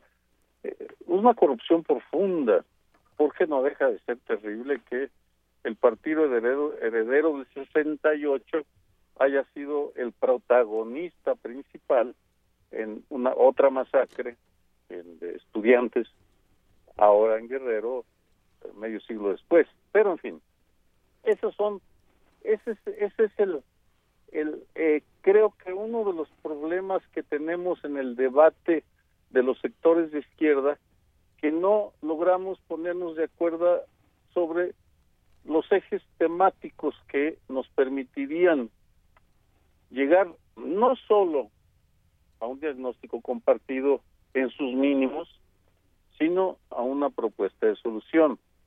En, lo mismo podría ser con el tema de la desigualdad en el ingreso, de la relación con Estados Unidos. Eh, cada quien eh, está haciendo sus propuestas. Ese es y, y, creo que en esta amable intercambio de opiniones con Armando, a quien respeto muchísimo, se está reflejando esta divergencia de criterios sobre dónde debe estar la prioridad. Yo no me quiero esperar a que llegue Andrés Manuel a la presidencia para ver que Morena está empezando a combatir aquellos casos que eh, en los cuales probablemente haya corrupción.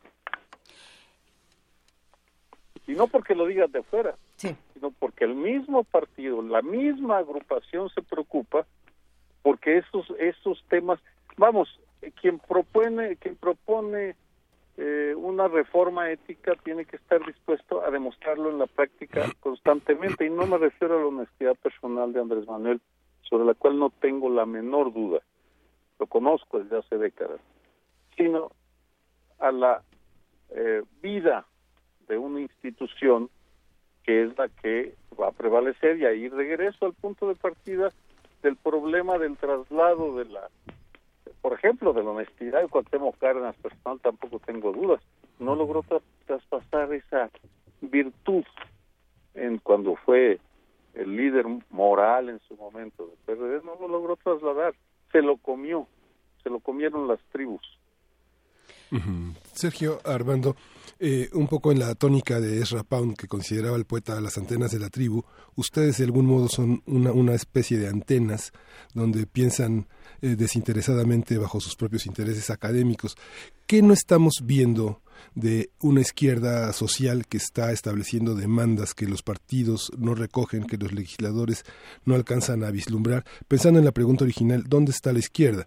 Pienso que muchas materializaciones de la lucha por las mujeres, de la, de la comunidad homosexual defendiendo sus derechos, la violencia de la que han sido víctimas durante décadas, la interrupción del embarazo, los matrimonios del mismo sexo, ahora están bajo el amparo de la ley y hay ciudades con una gran igualdad social, pero ¿qué no estamos viendo? ¿Qué es el futuro que, que, representará a la izquierda y a los mexicanos? Sí, yo creo que, este, bueno, primero este, agradezco la...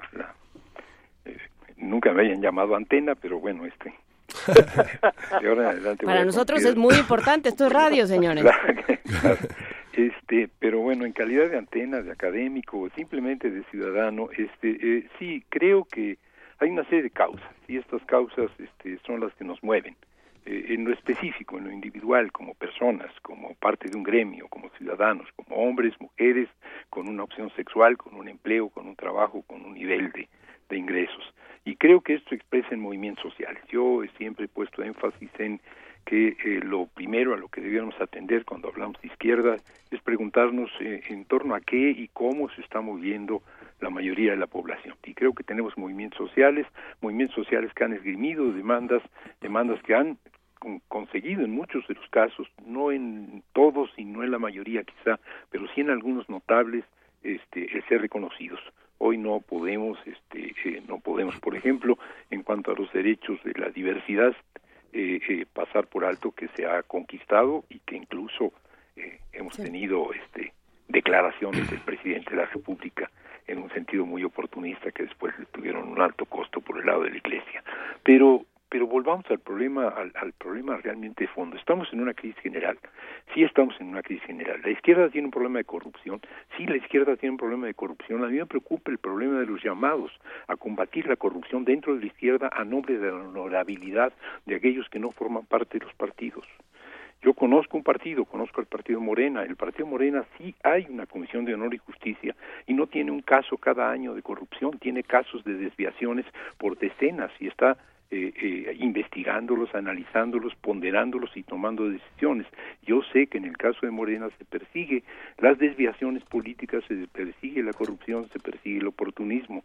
Yo sé que hay un proyecto de este honorabilidad por parte del gobierno del observador el problema es que nos ponen a la defensiva, ponen a la defensiva a un gobierno desde el punto de vista de que nosotros representamos la honorabilidad. Yo he tratado de demostrar que la honorabilidad no existe por definición ni en los notables, ni en la sociedad civil, ni en los gremios, ni sin duda en los partidos. Pero este no es el problema del fondo.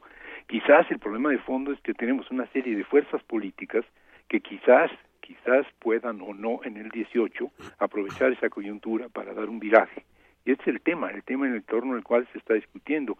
Es el tema del cual ustedes partieron. Cuando dijeron, bueno, hay una desbandada que está abandonando el PRD y hay una cargada que se está yendo hacia Morena y hacia López Obrador. Bueno, este es el fenómeno político del día, este es el fenómeno político que hay que analizar. ¿Quiénes son estos, los más visibles de esta cargada? Bueno, los más visibles de esta cargada son, porque esos son los que se van a la cargada, a veces personajes que a uno no le simpatizan mucho y mucho menos desde la izquierda. Este, pero el hecho es que hay una un vuelco político de la opinión pública hacia un posible candidato que podría ser en el 18 un viraje en el país. Vamos a discutir esto. Vamos, ¿de quién estamos hablando? Vamos de nosotros, de los que estamos aquí. Es decir, este, no hemos hablado, por ejemplo, de que hasta hace unos eh, eh, unos meses. Eh, Armando, te detengo un segundo, este Sergio. Esto es como el periférico. Uno entra al periférico sin mayor permiso, así es que tú aviéntate cuando quieras, pero Armando, termina tu punto. Sí, no, bueno. Cierro la idea. un tema que de la izquierda no podemos no discutir es hasta hace un año lo que teníamos es una izquierda que decía hay que participar en las elecciones y hay que ganar las elecciones y hay que gobernar. Y esa es la opción de Morena y de Andrés Manuel López Obrador. Y hoy todas las izquierdas, la izquierda social y la izquierda benegenera, tienen candidatos o están a punto de tener candidatas. Todos están en la participación electoral en el 18.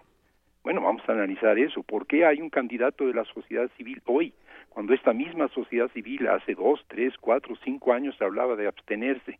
¿Por qué hoy hay un candidato del Congreso Nacional Indígena con la simpatía del STLN, cuando el STLN decía hace unos cuantos años que ahí arriba no había nada que hacer? Eh, eh, ha habido un cambio en la izquierda, hoy toda la izquierda es electoral. No toda. No, sí, te diríamos no toda, espérate. Correctísimo. No seas salvaje. No, toda, creo no toda, exageré bueno, pero tú sí, Sergio. A ver, Sergio, cuéntanos. Mira, yo desde hace años, no voy a decir que toda mi vida, porque hubo una época en que era ingenuo y confiaba en que, en que si la izquierda llegaba al poder íbamos a tener un mejor gobierno, me equivoqué. Eh, y lo reconozco y me arrepiento, bueno, me arrepentí y ahora ya no me arrepiento. Luego pensé que si llegaba Vicente Fox iba a avanzar la agenda algunos puntos me equivoqué.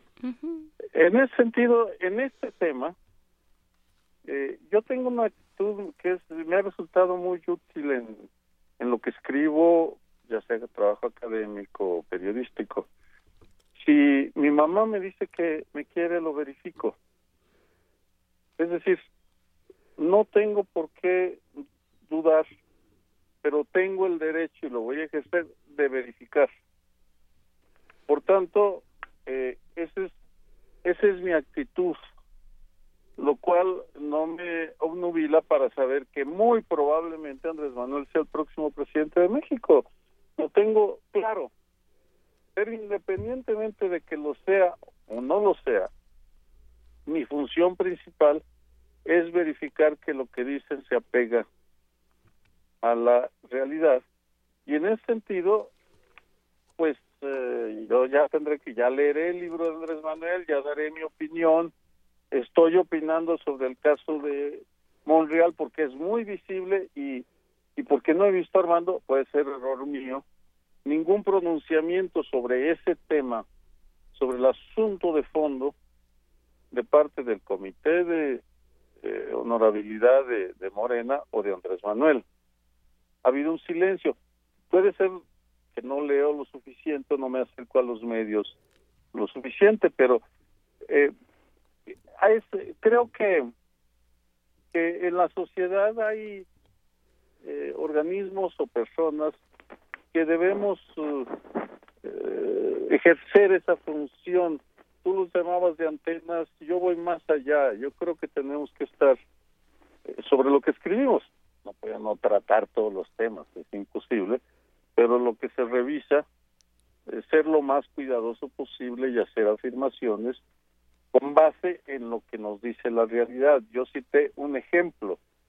Podríamos revisar el caso de eh, el caso de la visita a Nueva York y el altercado con el papá de Ayotzinapa y la foto con Abarca y discutir como ha dicho, eso sí lo eso sí lo he leído que Andrés Manuel dice se me acercan miles de gente a tomarse fotos, de acuerdo, tiene toda la razón. Sin embargo, eh, ahí hay una, hubo una cercanía con un personaje, Lázaro Mazón, me parece que se llama o se llamaba, eh, en Guerrero, que fue el padrino de Abarca, que llegó al poder por regalar cachuchas al PRD y regalar, hacer regalos al comité. Esto viene en el informe que hizo Pablo Gómez sobre el caso Iguala. Es decir, eh, si el PAN, el PRI, Morena, PRD, cualquiera nos dice, ah, aquí hablo desde mi perspectiva de analista, aquí estoy hablando como analista, sí, sí, sí. más que como ciudadano, eh, porque para eso me invitan. Sí, sí. Para, para eso invitan como académico, sí. Lo voy a verificar y voy a dar mi opinión. Y sé que a veces no le va a gustar o a, o a los chuchos o a Andrés Manuel o a Montreal o eso, bueno, pues o a los pinos no me quieren, el profesor Moreira tampoco me quiere, este, pero es a los hechos y a los casos concretos que se me descalifique en algunos círculos acusándome de, instrumento de la derecha me parece muy pobre, muy elemental. A ver. evidencia y entonces lo discutimos. Claro. Eh, lo, perdón. Eh, no, es que me gustaría cerrar eh, porque hoy hemos tenido este, mucha vehemencia el día de hoy, entonces... No queremos que se acabe. No queremos que se acabe y sin embargo me gustaría cerrar con una, con una reflexión que hacíamos de alguna manera con Lorenzo Meyer en la Feria de Minería. Eh, tú trajiste, eh, Armando Bartra, el 68 a cuentas. Eh, Sergio Aguayo dice yo era ingenuo. Era muy fácil ser ingenuo en un momento en el que se pensaba que, que todo caminaba por buen, por buen carril, digamos, ¿no? Que las cosas iban hacia un progreso inminente y, y, que, no se podía mover ni, ni, detener de ninguna manera y la historia nos ha contado otra historia. Entonces, eh, ¿qué, ¿qué esperanza nos queda? ¿Qué ilusión nos queda? Estamos escamados, ¿no? La izquierda está escamada y creo que tiene... No, los seres humanos en general. Los seres humanos estamos escamados. Las promesas de la modernidad no se cumplieron, no se cumplieron a nivel global, no se cumplieron a nivel del continente, no se cumplieron en México y no tenemos por qué suponer que se van a cumplir. Las promesas las promesas no se cumplen, no hay providencia, no hay nadie, ni una razón histórica, ni un Dios que nos garantice que las cosas saldrán bien porque hicimos la tarea o porque somos buenos. Lo único que nos queda es el permanentemente estar combatiendo, estar, como dice Sergio, y en esto comparto su opinión, con la guardia alta, siempre, siempre con un juicio crítico, siempre buscando atacar y combatir aquello que uno cree que está mal. Si mantenemos este espíritu, entonces tiene sentido creer en un cambio. Coincidimos finalmente. Yo también creo que tiene una alta probabilidad de ser Andrés Manuel López Obrador el próximo presidente de México. El momento en que esto se logre, y para ello hay que trabajar porque no está garantizado ni mucho menos, el momento en que esto se logre, la batalla continúa. En ese momento habrá que discutir con quiénes hay que integrar un equipo de gobierno y este equipo de gobierno no va a ser el equipo de gobierno que una parte de la izquierda le gustaría y tampoco va a ser el equipo de gobierno que muchos opinadores pensaban que era el correcto. Es decir, creo que hemos aprendido que no vamos a entrar en en un camino llano, en un camino este, definitivo, en un camino de salvación para siempre, sino que la lucha, el combate es permanente, que las desviaciones están ahí. La corrupción, una de ellas, pero otras más graves, el peligro de la militarización del país o en escala global el tema del fascismo. Entonces, este, pues hemos aprendido que la lucha es permanente y que no, este, que no vamos a amanecer emancipados, sino que tendremos que estar trabajando por la emancipación constantemente. No vamos a amanecer emancipados, pero vamos a amanecer peleando por emanciparnos. Más o menos. Eh, Sergio Aguayo, ¿qué ilusión nos queda? Mira, no, yo no, yo, bueno, sí coincido, pero no parto de ilusión, parto de certidumbres y de preguntas diarias. No me basta, bueno, ya que estamos hablando de Andrés Manuel, que tal vez el próximo presidente, no me basta, vamos, me aterran esas frases el Moreno está abierto a los hombres de buena voluntad, hombres y mujeres. Así de fácil. Es decir, Miguel Barbosa no tiene una historia que valdría la pena que fundamentaran. Va a ser el candidato de Morena en Puebla, así de sencillo. Posiblemente es lo que se dice, que es que se viene para ser candidato a gobernador. Es, es, sé que no sé que no hay respuesta y sería injusto esperar que Armando la dé. Sí, reivindico y seguiré ejerciendo día a día mi privilegio y mi derecho de hacer las preguntas incómodas a todos los actores, incluyendo aquellos de la organismos de la sociedad civil con los cuales comulgo en una serie de ideas y de inquietudes, pensando en Emilio Álvarez y Casa, en todos ellos que estaban en el trasfondo y no salieron. Si llega a haber algo que no me convenza, lo voy a decir. Yo ya no estoy eh, para dar cheques en blanco a ninguna persona ni a ningún movimiento, sino para decir, con base en el análisis y los hechos, eh, o lanzar las preguntas que considero relevantes. Se las respondan o no, a estas alturas de mi vida no espero que me respondan nada.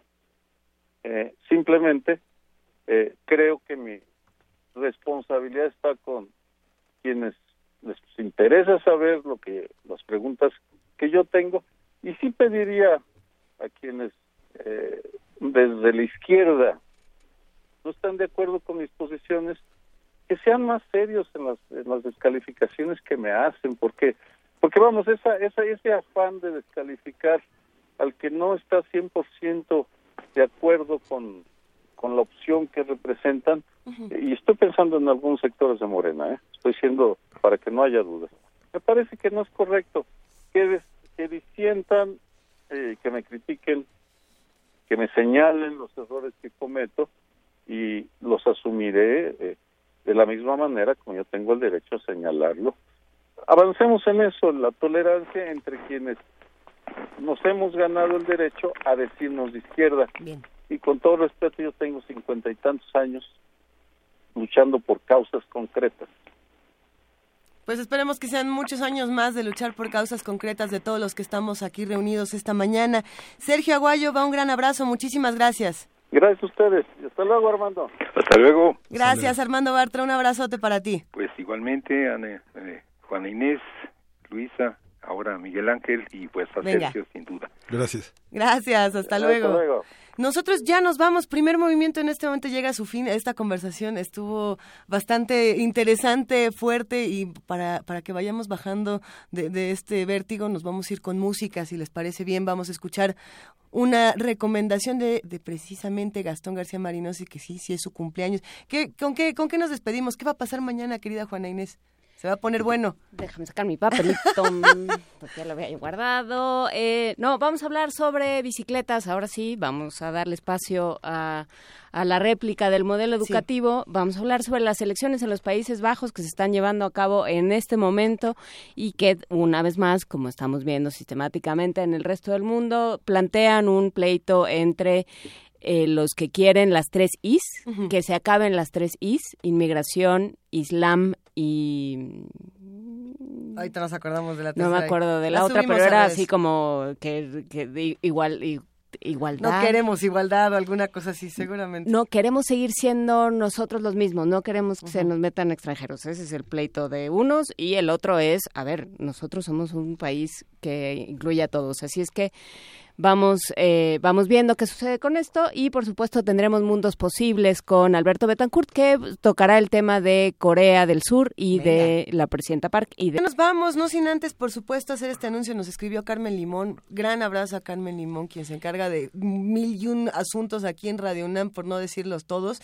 Eh, y nos dice que en este momento precisamente se está digitalizando el acervo de la fonoteca de Radio UNAM, pero nos hace una invitación a que todos los que quieran acercarse a archivos sonoros como los los que Radio UNAM ofrece, como los que ofrece Descarga Cultura. También se den una vuelta a la audioteca Octavio Paz de la Fonoteca Nacional, que está en Francisco Sosa. Ya saben, la dirección está en internet y la compartimos. Esto porque al principio, cuando hablábamos de las joyas, dijimos que vinieran a Radio UNAM. Sí vengan, pero vénganse a la sala Julián Carrillo, ya les contaremos qué más va a pasar el día de hoy. Nos despedimos con Gastón García Marinos y su recomendación, eh, que bueno, pues ha estado bastante sabrosa. Muchísimas gracias, Miguel Ángel Quemay. Gracias, Elisa. Muchas gracias, Juana Inés de esa. Gracias y también, ¿no? ¿Cómo, ¿Cómo te dijo Armando Batra? Y ahora, Miguel Ángel más ahora, Miguel Ángel Muchas gracias. Nos vamos. Gracias. Esto fue el primer movimiento. El mundo desde la universidad.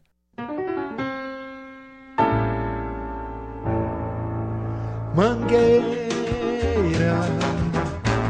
estou aqui na plataforma da estação primeira. O morro veio me chamar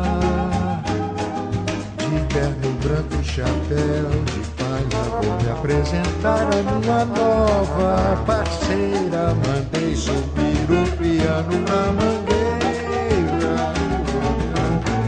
A minha música não é de levantar poeira,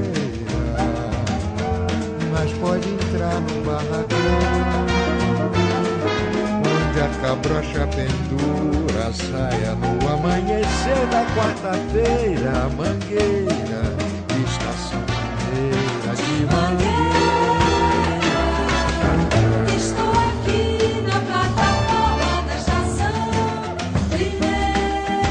Estamos escuchando el último disco grabado por Tom Jobim y publicado tres días después de su muerte, Antonio Brasileiro, de 1994. Esta canción se llama Piano na Mangueira. Este hombre que empezó a estudiar arquitectura y abandonó la carrera para construir con una guitarra las más grandes catedrales de la música brasilera es el que estamos celebrando hoy en primer movimiento de Radio UNAM. Yo soy Gastón García Marinotti y estas son las canciones del sur del sur.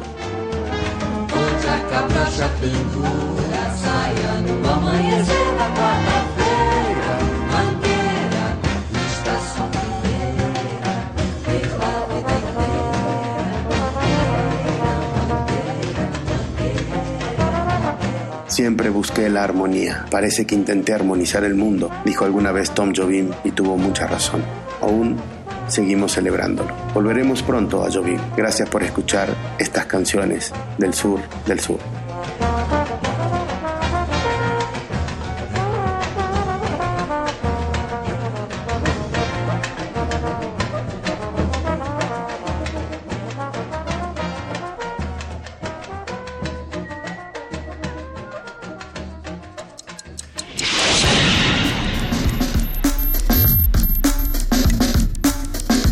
Radio UNAM presentó